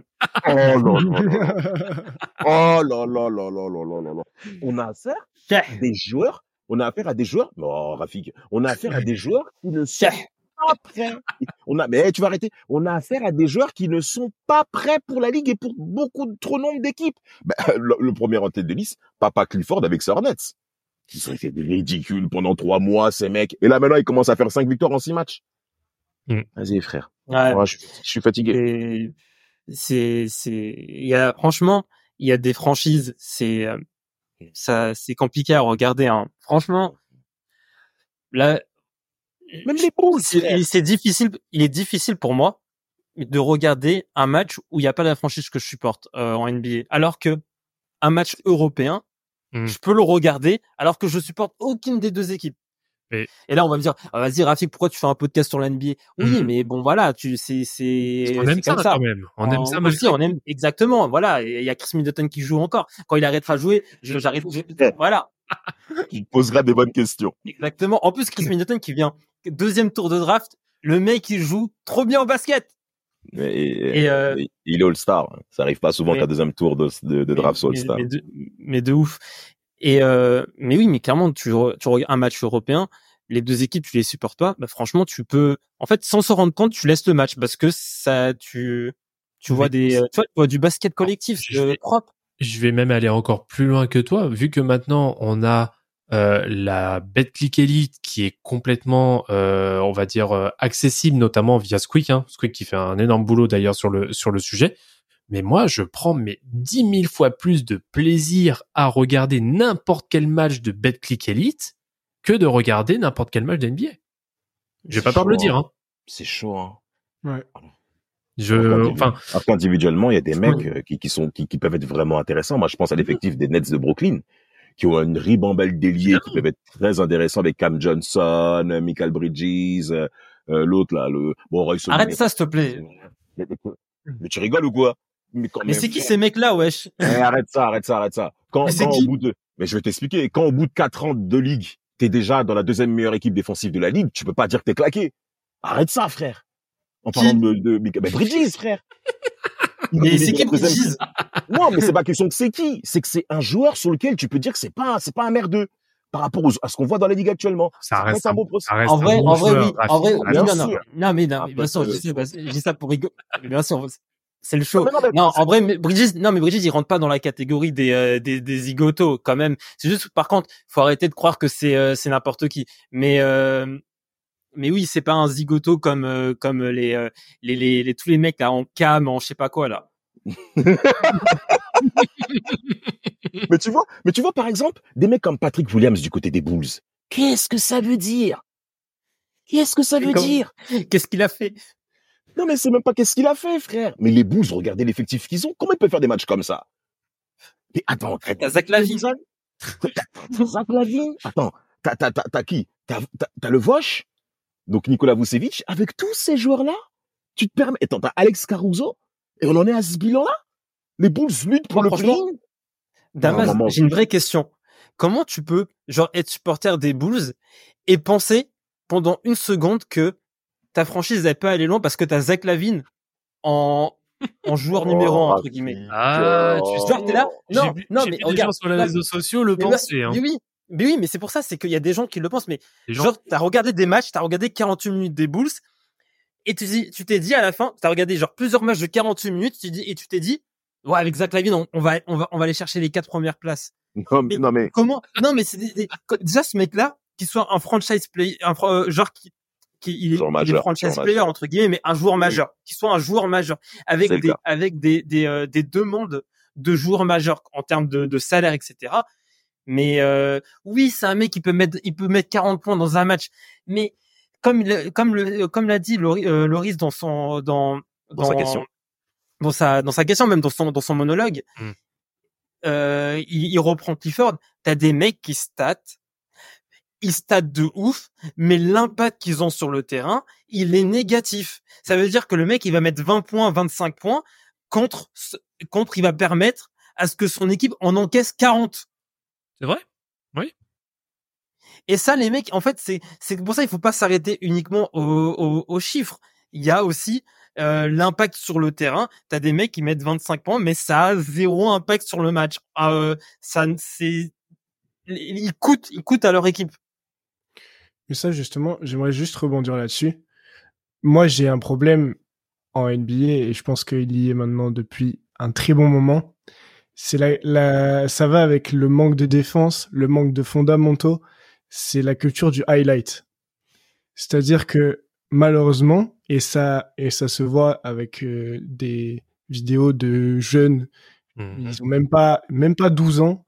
Tu les vois déjà, ils essayent tout. Ils, ils vivent pour les caméras. C'est-à-dire que t'as pas une vidéo de overtime ou de, de, je sais pas quoi, Ball is All is Life. Life, euh, Home Team et compagnie. Où ouais. tu vois pas, où tu vois pas une vidéo euh, d'un mec de 15 ans qui vient de lâcher un dunk au MG, tu vois.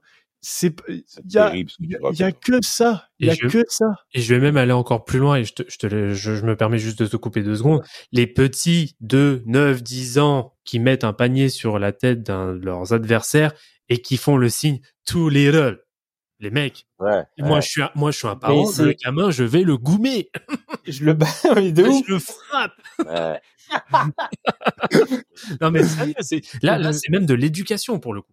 Non, mais on est d'accord. Mais oui, c'est, c'est, c'est, on voit, en fait, en, en voyant ces vidéos, en plus, je les trouve trop malaisantes, ces vidéos. En fait, on voit le focus du, en fait, le focus du garçon, il est, il est plus dans, en fait, il est plus dans, dans le sport. Son focus, il est dans, je veux faire du show, je veux faire du divertissement, je veux euh, bien, euh, je veux bien paraître euh, devant les caméras. Et ça, c'est, bah, c'est pour ça que, enfin, c'est une des raisons parmi tellement quand voilà, on a ce, ce, ce- des, des, des joueurs, euh, parce que Clifford, c'est pas le meilleur coach qu'on a en NBA clairement, mais il, il capte qu'il y a un problème. Et je pense que Il est pas, Il est pas dans le faux. Il est pas dans le faux, je pense. Il, Non, il non, doit non. voir des choses à l'entraînement où il, Oh il doit entendre des choses. Il doit avoir des doit- mais oui, mais franchement, et toi.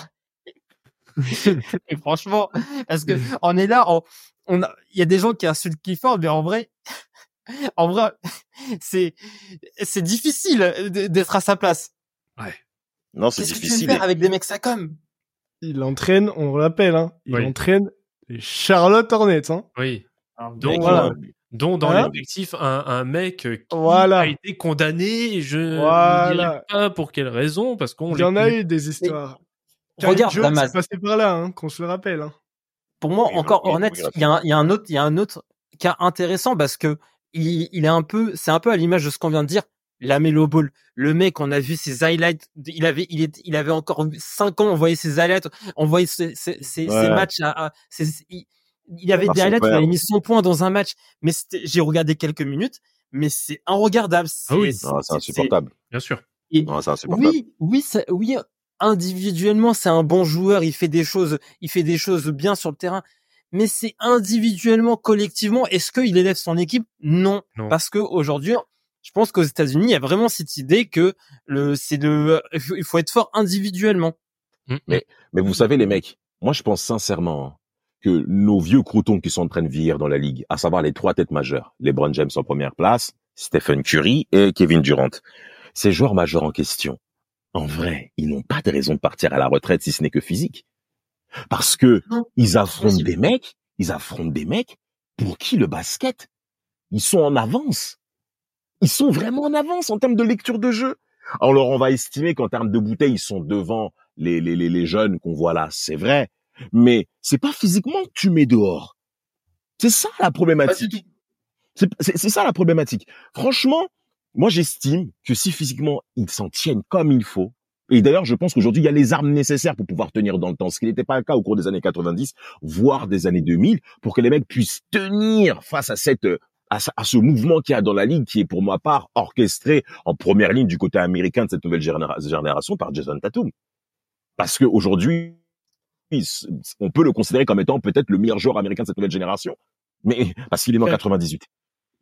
Qui? Non, je dis c'est la flemme qui soit le meilleur joueur américain. Ah, C'est chaud, hein? Mm. Moi, je l'aime beaucoup. Tatum. C'est chaud, mais moi, je le Moi, je vois. pas. Moi, je le, moi, je le, moi, je le vois dribbler. Moi, je le vois dribbler. Je, je, je, je le vois dans ses mouvements. Euh, Frère, il y a encore des marges de progression. Mais Le- oui. Bah, Ah moi, non, moi, mais c'est oui. la chose. Moi, en vrai, il est fort, il est fort quand même, il est Ah, fort quand même. attention. Doucement. Oui, oui, attention. Bien sûr, il est extrêmement fort. Sur Ouais. ça, il y a absolument euh, rien à dire. Mais c'est moi, c'est la chose que je lui reproche tout le temps. Bon, moi, je le je dis que c'est le light skin par excellence, mais bon, Damas y sait. Mais euh, Non, c'est- Zach Lavine d'abord. mais euh, ouais, mais c'est ouais, enfin c'est tout ce côté un peu euh, nonchalant et puis tu sens que il y a il peut y avoir une il y a- voilà, il y a toujours une marge de progression mais que tu n'y arrives jamais en fait à cette marge-là. Que C'est tu n'arrives jamais hein. à dépasser ce plafond.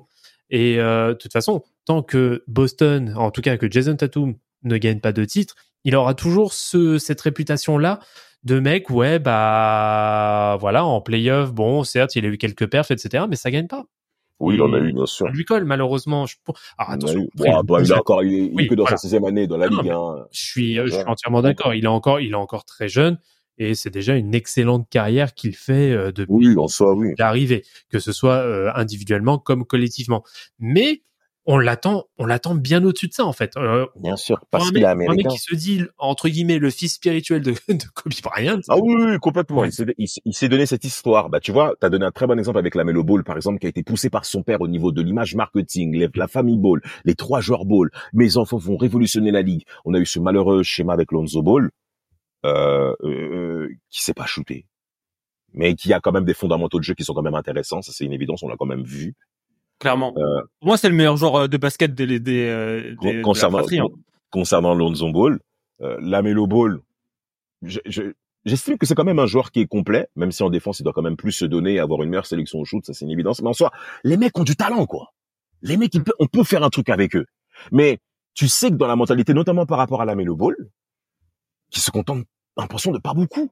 Mais, on- attends, ça fait deux saisons de suite que leurs nets sont complètement hors du coup. Les deux premières, tu fais des saisons play-in, par exemple. Et en fait, ça surprend personne, personne pète les plombs.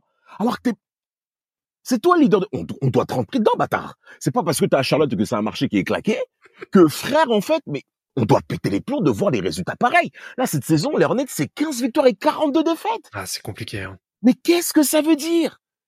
Alors que t'es censé être un joueur majeur de la ligue euh, qui va arriver alors que t'es en début de vingtaine? Mais tu dois passer au pilori, poteau. Ah, ouais. Et malheureusement, c'est comme si c'était pas grave. Ah, ils sont en progrès. Qu'est-ce que tu me parles de progression? Ouais, gros mais à côté, euh, le mec, il va te dire, qu'est-ce que, mais en fait, c'est aussi la mentalité. c'est que le gars il va dire qu'est-ce que je m'en fous? Je gagne mon fric je vis la je vis la belle vie je je je joue enfin je gagne ma vie à faire ma passion j'ai certes alors euh, j'ai allez entre 6 et 8 mois euh, d'activité intense après tout le reste c'est tranquille Ouais, mais il est blessé en plus. oui, il est blessé, mais voilà, pour lui, la belle vie, pour lui, c'est un accomplissement. Point barre. Et c'est là que tu vois la, c'est là quand même que tu vois la différence de mentalité entre les anciens, et je vais, re- je vais pas reciter, mais par exemple, les Kobe Bryant et Kevin Garnett, qui sont des gens qui ont été durs au mal pendant toute leur carrière, et maintenant des, Ouais. euh, des, une génération, en effet, qui se contente juste, entre guillemets, de mettre la, la mama à l'abri, et c'est tout. Non, mais complètement. Moi, excusez-moi de prendre la parole, mais ça, j'ai juste parlé avec ça parce que Kevin Garnett, il avait pété les plombs contre un jeune joueur des Seas, Patrick O'Brien, à l'entraînement. Hmm. Il l'a fait pleurer parce qu'il t'a fait pas. Mais non. En fait- Glenn, Glenn Davis.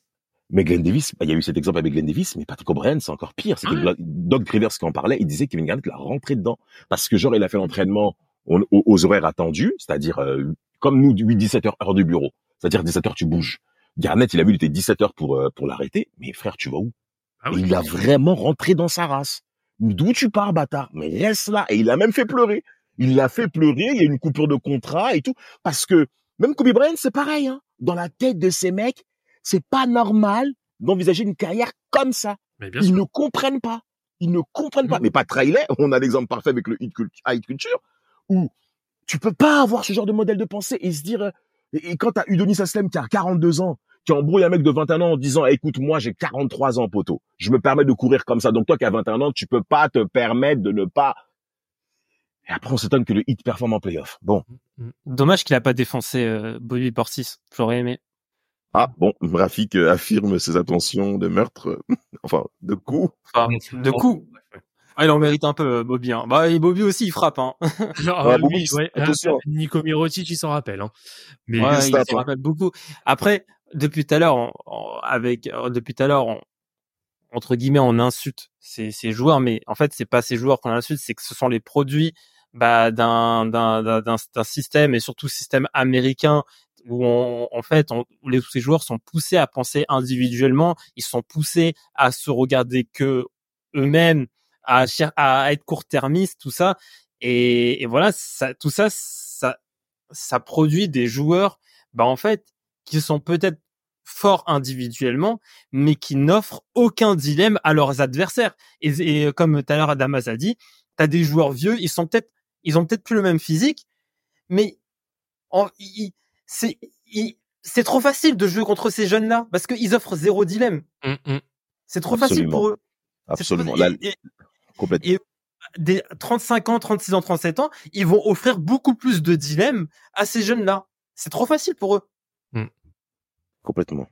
Ouais, ouais, ouais, ouais, ouais. Bon, je pense qu'on a quand même bien, bien tourné autour de la question. hein. N'hésitez pas d'ailleurs, hein, euh, auditeurs, auditrices, hein, de de nous faire aussi, euh, de nous faire euh, vos, vos retours sur sur la question. Hein. Et bon, question qui est loin d'être d'être euh, super simple parce qu'il y a énormément d'aspects à, à prendre en compte. Mais bon, si messieurs, on doit résumer, on va dire un peu d'une voix, on est quand même plutôt d'accord avec euh, l'avis euh, de, de Steve Clifford. Oui. Oui, complètement. Complètement. Et puis même, en, règle générale, on est en d'accord sur l'avis que euh, ont euh, les spécialistes, entre guillemets, basket, même aux États-Unis. Donc, euh, Kobe Bryant l'a dit, LeBron James en avait parlé, j'ai vu. Euh, Adam Silver, Doc Rivers, tout ça. Là, il y a un très gros problème avec la formation des jeunes aux États-Unis. Et euh, ça se voit avec maintenant le basket européen qui prend de plus en plus de place euh, dans nos cœurs même. C'est-à-dire que maintenant, on le dit, on l'a tous dit, on préfère regarder du basket européen qu'américain et euh, c'est Bah oui. pas normal en sachant que la NBA est censée représenter le basket dans le monde. Mm. Euh, clairement, c'est la NBA la, la phase principale. Enfin, je- comment dire que Jordan représentait euh, plus que la NBA avant? Enfin, je sais pas comment expliquer ça, mais il y a une époque où euh, t'avais juste des joueurs qui, qui qui étaient des dieux et qui maintenant euh, il y a plus ça quoi aux États-Unis, il y a plus de joueurs comme ça qui représentent LeBron James, Stephen Curry, d'accord, ils sont passés, bon voilà, c'est terminé. Là, on parle de jeunes, de formation, tout ça. Il y a, y a plus, il y a plus, il y a plus la ferveur, il y a plus euh, l'image de la NBA, c'était déjà Morant. Voilà comment ça termine. Hum, hum. Hum. Ah mais ces, voilà. ces joueurs-là, ces joueurs, euh, ces joueurs de de, de précédents, de, de générations précédentes, ils ont grandi avec avec une formation. Je dis pas qu'elle était peut-être meilleure en termes de, peut-être en termes de, on va dire d'infrastructure, etc. Je pense pas, pas du tout. Mais en termes de mentalité, elle était peut-être 50 fois meilleure. C'est clair. Elle permettait, elle permettait à ces joueurs de, de, de pas que se développer physiquement, mais de développer leur intelligence, de comprendre, de, de, développer leur, leur, je dirais même leur intelligence collective. Aujourd'hui, je pense que on a des joueurs de basket, qui ont- on- enfin, on a une formation qui, qui, qui produit des joueurs avec une intelligence collective beaucoup plus basse que, que, les- que les précédentes. Avant les, avant les Américains, quand ils allaient jouer euh, euh, en, en- en- dans les championnats du monde contre les équipes européennes, c'est pas parce qu'elles étaient pas au-dessus physiquement, non, elles étaient au-dessus sur tous les aspects, Hum, hum. Ouais, sur tous les aspects. Non, vraiment, l'écart était évident. hein. Aujourd- Aujourd'hui, les Américains, ils vont, ils vont, ils vont, ils ont perdu contre les Allemands, Eh oui. Eh oui. contre les Allemands. Eh ouais. Les Allemands sont champions du monde, surtout. C'est tout. Oui, oui, Ah. mais déjà en plus.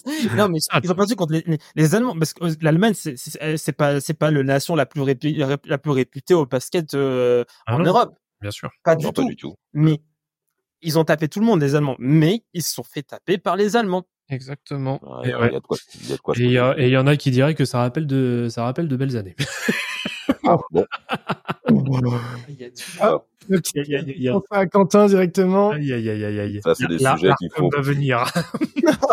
C'est des, sujets qu'il faut pas mettre euh, en évidence, s'il vous plaît.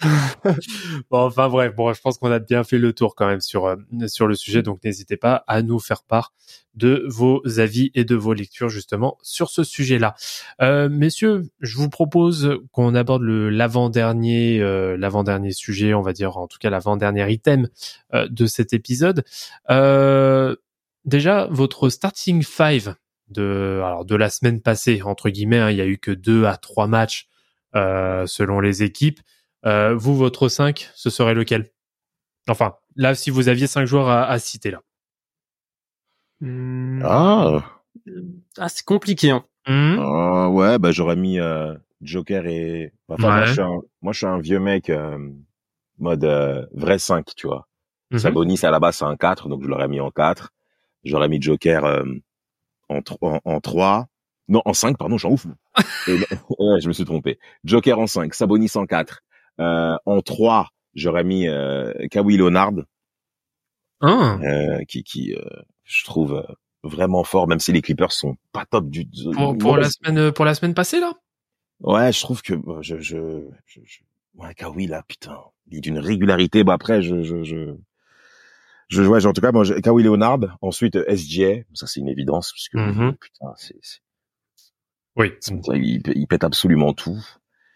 Et euh, en 1, euh, parce que moi SGA c'est un 2. Hein. Je sais pas comment, je sais pas pourquoi on pense toujours que c'est un 1, mais bon. Ah, c'est un, bah, c'est un meneur, hein. Il est, il joue meneur, hein. Même si, même s'il a le physique et peut-être le jeu plus ou moins d'un, d'un arrière, mais il est, euh, il a le poste de meneur. Putain, jamais j'aurais pensé à le mettre dans un dans une top 5, mais en fait, je suis obligé. Je mets SGA Le- en 1 et en 2, je mets Edwards là. Oh putain, Damas. Et- Netman. Ouais. Non, Ouais. j'aime pas. Ah, J'aime je sais pas parce que on parle, euh, on parle pas de bah, Victor. Ah, je suis en ouf, Moi, moi. Victor, je Eh, peux le vas-y. mettre. Victor. Oui, vous pouvez penser, mais il gagne pas, donc à partir de là. mais c'est vrai que vous avez le droit d'y penser. Bah, il y a Victor et puis euh, depuis euh, la reprise post All Star Weekend, euh, le meilleur Celtic à cette heure-ci, euh, c'est euh, Jalen Brown. hein. Ouais, c'est vrai qu'il fait de la perf, ouais. Tu me ôté de la bouche. Tu me ôté de la bouche. Euh, je, mettrais, je mettrais quand même. c'est pas pour faire hein, le, le mec, hein, mais Giannis, il se met quand même parce que Milwaukee a tapé sur coup Minnesota et, et, et, et- et Philadelphie, et euh, Giannis a été euh, très très bon dans les dans les deux matchs. Ouais, Giannis, ouais, ouais. Giannis fait sûr. ses stats hein, cette saison. hein. Il fait ses stats. hein. Oh, mais Je- le mec, il est en, il est en 31, 11, euh, 6 euh, à 62% au shoot, mais Ouais. c'est, voilà, bon, c'est, c'est, Bah. c'est banalisé maintenant. Mais bien- sûr, malgré les folies de Mapenda, qui... enfin bref, moi, ça sert à rien. Mais Qui, qui, qui est ce, qui est ce, qui est cet complètement, complètement fêlé. Il est complètement fêlé, ce mec. je suis mort. Oh, Ça va pas du tout. hein. Alors, Ah, t'as pas du tout. du coup, pour pour reprendre, alors en meneur, on mettrait qui? Donc, euh, Shadi Gilgeous Alexander? Ouais, SGA, ouais. Ouais. En arrière, on mettrait qui pour le coup? Euh, Jalen Brown? J'aurais mis Edwards, ouais, Jalen Brown. ou Edwards? Edwards Ah, Brown? mais Brown, Brown, Brown. Bon, Edward, ça, ça perd, hein. Ouais, ça perd un peu. Hein. Ça, ça perd, hein. Euh, Juste perdu face à Milwaukee. Hein. Bah, Oui, voilà, ça fait donc. 50% quand même. Ouais. Ah, y a, y a, ça fait 50% des matchs quand même. Ouais, ouais. J'en, j'en manque un an. Ouais, je suis d'accord. Non, non, c'est. c'est- T'es t'es dans, t'es dans le vrai. T'es dans le vrai. Ouais, moi, je partirais aussi sur, euh, sur Brown hein, pour le coup. Euh, donc en deux Brown, euh, en trois on mettrait, on mettrait qui du coup en trois? On mettrait Janis. Euh, Ah, Janis mérite sa place, hein. Giannis en 3. Janis en trois? Ouais, c'est pas Moi, j'ai un, moi, j'ai un poste 4 à proposer. Vas-y. Un poste 4 à proposer, c'est Bam Adebayo. Hmm. Hum, pas mal, pas mal. Juste sans sans parler euh, post All Star Game, euh, c'est euh, Miami, c'est 8 victoires en 10 matchs sur les 10 derniers Ouais, matchs. ouais, Ah. J'aime bien. hein. Et Ouais, c'est Bam, c'est vrai que et c'est deux grosses performances sur les deux derniers matchs de Bam, hein, Mm. retour Ah, dont dont face à Sacramento. Ah, ça, Sacramento, je suis, je suis d'accord, ouais. Ah, des Bayou, j'aime bien. Donc, ça donnerait quoi? Ça donnerait alors en meneur SGA, en arrière euh, Brown, en 3 euh, Giannis, en 4 Adebayo et en 5 euh, Jokic? Ah bah Jokic, il y a pas. Ouais, Jokic, il a fait un, il a fait un 32 points, ça se passe des, enfin bref. c'est le, il a fait un 10 sur 10. 10 sur Ouais, 10. 10 sur 10, face aux Wizards. C'est bizarre. Grand cochon. Même- Mais même lui, il s'amuse. euh, C'est trop facile. S'en bat les reins. S'en bat les reins, les reins. C'est c'est trop facile. Ah, c'est Trop facile. Sur les Warriors, mais c'était terrifiant. un gros cochon. Non. Oh. Non, C'est trop fait, facile. Le, le- Alors que le mec, il, le mec, c'est- euh, j'ai appris que c'était un gros geek aussi. Oui. Genre, euh, quand j'ai un gros geek, il conne, il conne euh, la, euh, la console. Euh, Ah ouais? Il a lâché des, des trucs de League of Legends et tout. euh. Genre, ouais, il joue à- au jeu League of Legends, mais, et le, le mec, il pense à son cheval, il joue à League of Legends, Ouais. League of Legends, et le mec, il, non, c'est pas, Ouais, mais le mec, il s'amuse. C'est Le mec, c'est la cour de récré. Non, mais c'est la cour de récré. C'est la cour de récré. Tu vois, On la ridiculise la ligue et euh, par contre, les, j'aurais, j'aurais bien apprécié que les Nuggets se renforcent quand même en février, mi-février, pour le banc parce que hmm, Depuis qu'il n'y a plus Mm. Bruce Brown, le banc, euh, de toute façon. bah, Bruce Brown et Jeff Green aussi. Mm. Jeff Green Ouais. aussi, c'est des points qui sont quand même importants. hein. Euh, Il sait scorer, il sait défendre sur plusieurs positions, il est capable de faire front face aux autres ailiers physiques qu'il y a à l'Ouest, parce qu'il y a quand même du bon en première ligne avec les Brown James. Donc avec tous ces points-là, je pense que les Nuggets, ça peut leur coûter cher en playoff. Le fait d'avoir un banc un petit peu faiblard quand même, je trouve. Et du coup, si euh, alors là, on a notre starting five et euh, qu'est-ce qu'on mettrait comme euh, coupeur de citron? Moi, je pars en Euh, arrière pas mal, ça. meneur. En arrière meneur, j'ai Anthony Simons. Évidemment, ça, toutes les Les choses reviennent sur moi. Les Évidemment. Les Blazers, c'est nul à chier, donc Simons, il prend pour tout le monde. Allez, Quelle bande, donc, quelle bande de bâtards, ces mecs.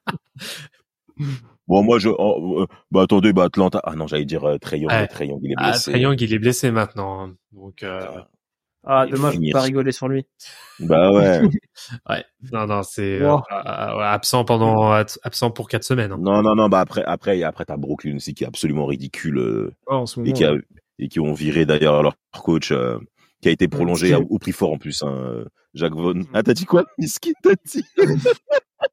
genre, genre, genre, on, on dit ton FP, c'est Michael Bridges, et après on vire. J'avoue. Qu'est-ce que tu veux Qu'est-ce que tu veux Genre, on dit, ouais, t'auras, t'auras des mecs qui, t'auras, t'auras des cams, et, et ton, ton rencontreur, c'est, c'est Michael Bridges. Mais tu, tu, tu sais faire quoi avec ça, en fait?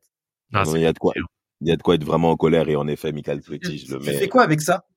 Il- Lui-même, il a avoué qu'il était très mauvais en ce moment. Je le mets sur le, le banc, à mon avis, des accusés au poste 2, voire 2, 3. Bridges. En plus, avec ça, en plus, il, récemment, il a dit, ouais, euh, en, euh, avec son, ce qu'il, ce qu'il a dit là dans un podcast ou je sais pas quoi, en gros, euh, ouais, quand Milwaukee, On on, euh, on pensait que ça allait être tranquille. Ah oui, oui, oui, oui, c'est vrai. En, malade, en les gars, sont- NBA, ouais. Ils sont malades, ces mecs. Ils sont complètement, mais ils sont complètement timbrés, ces mecs. Vous êtes fous? Vous voyez la difficulté Mais- qu'il y a à parler en finale, ils pensent comme ça? Non, c'est la merde. Moi, dans le vestiaire, je peux Ah, te rentrer dedans. Je peux te rentrer dedans. Damas, Ouais, on parle d'un mec mais- qui, qui euh, pendant la, la bulle, il, euh, il prenait, il prenait une meuf à vide dans, dans une chambre. Ah putain, c'est lui vrai. Bah, il était pas, il était dans l'eau. Il était dans l'eau, pense. il était dans l'eau. Ah oui, avec Booker et toute la bande de- des, des Suns, là. Ouais. Ouais, ouais, euh, quand, ils- quand ils avaient fait leur 8 sur 8 là, là, pendant la bulle. Ouais, ouais. Ouais, ouais. Ben, c'est là où il démarre, d'ailleurs, les Suns. Ouais, hein. Il, était, où- il était dedans. Euh, en coupeur de citron, moi j'aurais j'aurais tendance, euh, bah, notamment pas plus tard que la nuit, alors à date d'enregistrement, euh, la nuit de lundi à mardi. Euh, moi, je mettrais bien euh, euh, l'arbitre qui ressemble à euh, qui ressemble à merde à Gucci Mane là. Je sais pas si vous voyez. Ouais, bah, bah, ah oui, Pistons, oui, là. oui. Avec euh, notamment le gros no call qu'il y a eu entre les Oh. Pistons et les Knicks là, les les, les C'est Pistons. laid, c'est laid. volé. C'est laid, c'est laid, c'est laid. Ah, c'est C'est c'est vraiment, compliqué. c'est hein. vraiment laid avec euh, Ivan Fournier que je trouve qu'il s'intègre plutôt bien du côté des Pistons. Bon, et qui s'est fait, euh, qui s'est copieusement euh, siffler d'ailleurs au Madison. Ouais. on se demande pourquoi, mais bon. Ah, Mais- ouais, ouais, bon. Non, mais les Pistons, mais tu vois, mais ça, c'est cette, ça, c'est cette, c'est cette image de la défaite. Ça joue derrière après sur les coups de sifflet, toute cette merde. Ça te suit, mais monsieur l'arbitre, zéro. Ouais, non, pour le coup, ouais, très, euh, très compliqué. Euh, est-ce que vous Ça avez fait penser au, Ouais. ça fait penser au, à l'arbitre, là, à l'arbitre qui s'est, qui s'est blessé. Ah oui, Et genre, et moi, j'ai, c'est, c'est- non, mais je rigole pas de sa blessure, mais le fait que je l'ai vu sur NBA Memes, j'étais cuit. c'est euh, Tony, euh, Tony Brothers. ouais. Mais genre, mais c'est genre, euh, au talent d'Achille et tout. Il s'est fait, Genre- fait tendon d'Achille, non Oh là là, c'est sérieux, ça. Ça fait mal, ça. Genre la, la blessure de Cousins et, euh, et Kobe Bryant. Ah, c'est chaud. Ah, Ouais, c'est ça, c'est ça. T'as plus de tendon. Non, mais- euh, Tu vois, comme quoi, hein, les, les blessures comme ça, établissement. c'est, sur des trucs de merde, hein, des fois que ça arrive. Hein, c'est, euh, Mais complètement. c'est, c'est Mais, tu vois, Lucas, Lucas, t'as dit à Fanny Simons. Hmm. Et ce bâtard, il a fait un 4 sur 21 contre Charlotte aussi. Bah ouais, ouais. J'avais Ah pas vu la stat. Je savais qu'il était claqué. J'avais pas vu tellement j'étais énervé de cette défaite à la con. Ah On non, mais- que 80 points contre les Hornets. 80 points contre les Hornets. Non, non, mais- 4 sur Ouais. 21. Non mais, non mais en fait, déjà le truc, c'est que si Portland met 100 points dans un match, je pense qu'on peut jouer au loto. Déjà, déjà ça. Ouais. Et en plus de ça, t'as t'as DeAndre Ayton qui je trouve est bon en ce moment. Mais il fait les, mais il, il est pas mal, hein. Mais ce DeAndre bâtard, Ayton est vraiment il ce performe, il performe là où on l'attendait au début de saison. Là, ce qu'il fait, je suis complètement d'accord avec toi, Lucas. Ce qui- ce qu'il fait là, mais on attendait ça dès, dès, dès novembre. Oui. Évidemment. Là, là, il a lâché un 26-19 là. hein. Il se fout de notre gueule, ce mec. enfin bref. Et Bon, euh, allez. alors, je veux pas, je veux pas jouer le, je veux, j'ai pas envie, on va dire, euh, d'abattre l'ennemi, comme on pourrait dire, mais Damas, désolé, je vais être obligé de te tomber dessus, mais Tyrese Vas-y, Haliburton, euh, c'est pas ouf, hein, ces derniers temps. hein. Non, la reprise de blessure, elle fait, elle fait mal physiquement. Ouais. Ouais, là, ouais, C'est il vrai. a pris un coup. ouais. Que- reprise, Que face à Dallas, que- il a été bon. Hein Bizarre. Hein Non, mais vous aussi, des mecs comme Miles Turner, ils vous frappent, wesh. Ils mettent Ah, mais 33 moi, c'est- points. Qu'est-ce que- Non mais il, il s'est transformé en Demarcus Cousins Prime, j'ai rien compris. Est-ce que c'est Ouais, normal? Mais, mais qui est ce mec? Mais qui est ce mec? Non, mais en fait, il y a un gros problème avec Miles Turner. C'est que Miles Turner, il est né à Dallas. Et à chaque fois qu'il joue contre Dallas, C'est vrai. je le jure, c'est chaque prime. C'est vrai qu'il est pas mal. C'est vrai. C'est vrai en que plus, il contre Dallas, c'est toujours bon, oui. Non, c'est trop Ah, à chaque fois. Hein. À chaque fois. comme ça. Ouais. Non, mais c'est trop une dinguerie, je le jure. C'est Non. comme, c'est comme, euh, comment il s'appelle, euh, euh, le Blancos, là, de, des Suns, là, qui shoot, Grayson Allen. Grayson Allen. Ouais. Ah, le meilleur ouais. ami de Rafik. Euh, un- un- apparemment, un, un, un défenseur élite sur mon Twitter. Ah bon? Ah bon? Oui, Ah, oui, oui. Oh. Euh. Je peux vous jurer que Grayson Allen, face à Dallas, s'il met pas 8-3 points, il y a un problème. Oh là là là là, mais faut- Ah, Mais Grayson Allen, de toute façon, quand il est dans un, quand il est dans un bon soir, il est, il est minimum 6 3 Ouais. points. Ouais, il est, mais c'est mais c'est le meilleur joueur shooter à 3 points de la ligue, de toute manière. Ouais. C'est lui. Ouais, avec, il est l'un des meilleurs, ouais. Non, non, pourcentage chez lui, il est devant. Meilleur, il est premier. Ouais, vrai. Il est premier. Ouais. C'est Allen. Oh, c'est. Allen. Comme euh, Dray- Oui. Draymond Green aux, War- aux Warriors. Meilleur pourcentage à 3 Oh points. oui, bon, ben ça, lui, hein. Ah, elle est pas mal, la comparaison. j'ai envie de réitérer un propos. Des suiveurs de NBA, entre guillemets, ont dit Grayson Allen est un bon défenseur. Mais qu'est-ce que c'est que ça? Que- alors qu'en play, en playoff, en playoff, tu veux gagner contre les Bucks, tu cibles Grayson Allen. Ouais. Complètement. Mais Ah, c'est pas sérieux de dire des choses comme ça. Non, mais, non, mais en fait, les mecs, ils ont vu des jeux gris, ça y est, ils se sont dit, c'est un bon défenseur. Voilà, voilà. Le syndrome tout l'allant. Exactement. Ah, bien vu la, la, la main avec tout là, bien vu. Euh, est-ce que, alors, euh, couvert de citron, on en est à 4 là. Est-ce qu'on en rajoute un petit dernier ou est-ce que ça suffit pour vous? Euh, je- J'avais vu. Euh... Bah après, c'est nul depuis le début de la saison, mais de- du côté Grizzlies, Jared Jackson Jr. qui est revenu. Hmm. Ouais. Il a, ça a Ouais. pas été. Euh... Voilà, c'est Ah. un pff, ouais. À New Orleans, y a pas, y a pas un mec nul en ce moment, New Orleans? New Orleans. En ce moment, New Orleans, euh, ça perd. Hein, ça- McCollum- CJ McCollum, il s'est blessé. Il s'est blessé. Bah, si, après, t'as. Hein, neuf c'est tellement irrégulier, McCollum. Ouais. Wow. Ouais, McCollum. Non, il fait pas une bonne saison. Il fait pas une bonne saison. À la base, c'est toujours un mec 20 points, c'est vrai. Mais cette saison, il n'est pas bon même au lancer franc ou pourcentage. Il n'est pas à ses standards. Faut qu'il fasse attention, hein, CJ. Hein. Mais euh, de toute manière, les, les New Orleans, ils ont un effectif de malade. Ils peuvent faire largement Ah, mieux. ils ont, ouais, ouais, ils ont un effectif qui est conséquent, hein, parce qu'il y a quand même de la profondeur. Ça manque de banc, non? Ah, ils ont, Quoi? Ah bon ils ont un peu de profondeur, C'est- Dyson Daniels sur le banc? Il y a qui? Il y a Dyson Daniels, Alva, Alvaro, Alvarado. Alvarado, t'as euh, merde, t'as Hawkins. Ouais, t'as ouais. Jordan Hawkins, t'as euh, Herb Jones, bon, non, lui, il est plus dans le 5, c'est vrai. Ouais. Mais t'as Matt Ryan, t'as Marshall, t'as, t'as, t'as Larry Lance Jr. qui est revenu Ouais, dessus, qui, qui peut te ouais, ramener la bon, partie de deux c'est minutes c'est- c'est- c'est mignon. Qui a mis un beau poster d'ailleurs euh, dernièrement. Ouais, pour changer. Il a Attends, les t'as mêmes le- gènes que son père. T'as le GOAT Cody Zeller, attends. Ah, Mais, de devoir. Ah, ouf. mais en plus, dans- ouf. on- récemment, on, on en a discuté euh, récemment euh, avec euh, dans, dans une conversation où je disais que Cody Zeller, je préfère avoir Cody Zeller que Bobby Portis en playoff. Ouais, t'avais dit ça. Sérieux. Mais je suis sérieux. T'es complètement malade. Mais c'est vrai, ouais. Mais c'est vrai.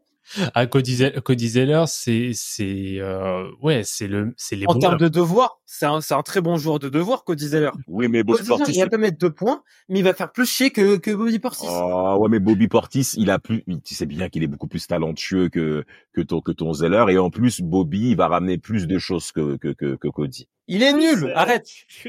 Il est Mais nul. Arrête, arrête, arrête, s'il te plaît. Mais pas dit qu'il arrête, s'il te plaît, Damas. J'ai pas Arrête. j'ai pas dit, j'ai pas dit qu'il était fort. J'ai parlé de ton comparatif avec ton Cody, wesh. Ah, je suis mort. Mais j'ai dit, je préfère, je préfère avoir Cody Zeller en playoff. Bon, en vrai, je vais pas, je vais pas euh, imposer ce, ce, ce vieux débat. Je, je m'en excuse. Vraiment. Aïe, aïe, aïe, aïe, aïe, bon. Ah, ça chauffe sur Forever. Vas-y, Ouais. Vlad. Voilà. Mais en tout cas, le, en tout cas, je, j'ai, j'ai envie de dire que j'ai, euh, j'aime bien le starting five parce qu'il y a pas Embiid, il y a pas LeBron, il y a pas LeBron James, donc c'est très très bien. Ah, Il y a, il y a pas Chris Middleton, mais il y a pas Chris Middleton, mais dans deux semaines, il, euh, ça va commencer. ah, c'est prévu, c'est prévu, c'est prévu? Bah, il va pas jouer cette semaine apparemment, mais normalement la semaine prochaine. Bah, tiens, tu vois, le dernier coupeur de citron, tu me parles de LeBron. Anthony Davis. Allez. Ah, j'avoue, j'y avais pensé en Allez. plus. Allez. J'y avais pensé. Bah, t'as vu, t'as vu, euh, le mec, il se fait bosser par Yur, euh, par euh, Nurkic. Mais Nurkic est pas un vieux joueur. Arrête. Il, jamais il doit se faire dominer à, il doit se faire dominer à ce niveau-là. Non, mais. Nurkic, ça- non, Nurkic, c'est un pivot zone 2 dans la ligue aujourd'hui. Ouais. Mais dans un Arrêtez bon sort, il peut, il peut, il peut, il peut te secouer dans un, dans, Ah, dans ah un oui, bon ah, bon sort, Nurkic. Tu chiant dans un mais je suis désolé, t'es Anthony Davis, jamais tu dois te faire bosser comme ça. Non, peut-être, parce que c'est un bon défenseur, Anthony Davis de base. Non. Mais Nurkic qui score, Anthony Davis, on parle d'un, top 75 player of all time. ah ouais? Non, toi, ça te fait rire. Ah, c'est vrai. Alors, Non, je suis désolé, si tu es un top 75, eh bah, t'es pas censé te faire bosser comme ça par euh, Nurkic. Oui, bon, mais Nurkic, je le répète, c'est quand même un joueur qui est talentueux. Et ça, Oui, et ça, c'est un fait. Ça, c'est un fait. Non, non, Donc, mais euh, je dis pas le contraire. Je- bah, donc, il performe, sur, il performe sur une soirée, où est le problème? Ah, euh, Bon, c'est parce que c'est, parce que c'est Davis. Honnêtement, je me demande si c'est pas déjà fait bosser en début de saison d'ailleurs. Si, c'est, euh, Hmm. ah, bonne question. Ah, j'ai pas. Non, les Suns, non, les Suns avaient perdu contre les Lakers. Oui, mais ils ont non, ils ont gagné. Il y a eu euh, là les Suns, si je dis pas de bêtises, je crois qu'ils sont à 2-1. Non, je crois que les, non, je crois Il y que les eu- Suns il y a avaient eu le battu deux match- fois les Il y a eu- Suns. il y a eu Ils le ont match deux fois les Suns en début de saison. euh, en début de saison. Ah Ouais, oui, ouais. peut-être, oui, peut-être. peut-être. Deux fois. Bah, du coup, ils ont terminé alors. Ils sont à 2-2 alors. 2-2, 2-2. Ouais.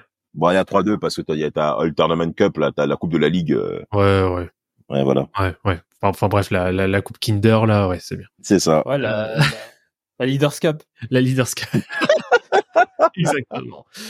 Bon, Bien vu. alors du coup, ouais, bon, pour terminer, euh, je vous fais rapidement le, le point sur les affiches, on va dire à ne pas manquer. Moi, j'ai appelé cette rubrique la dernière séance. hein, euh, ils sauront, euh, ceux qui ont les vraies références, sauront pourquoi j'appelle ça comme ça.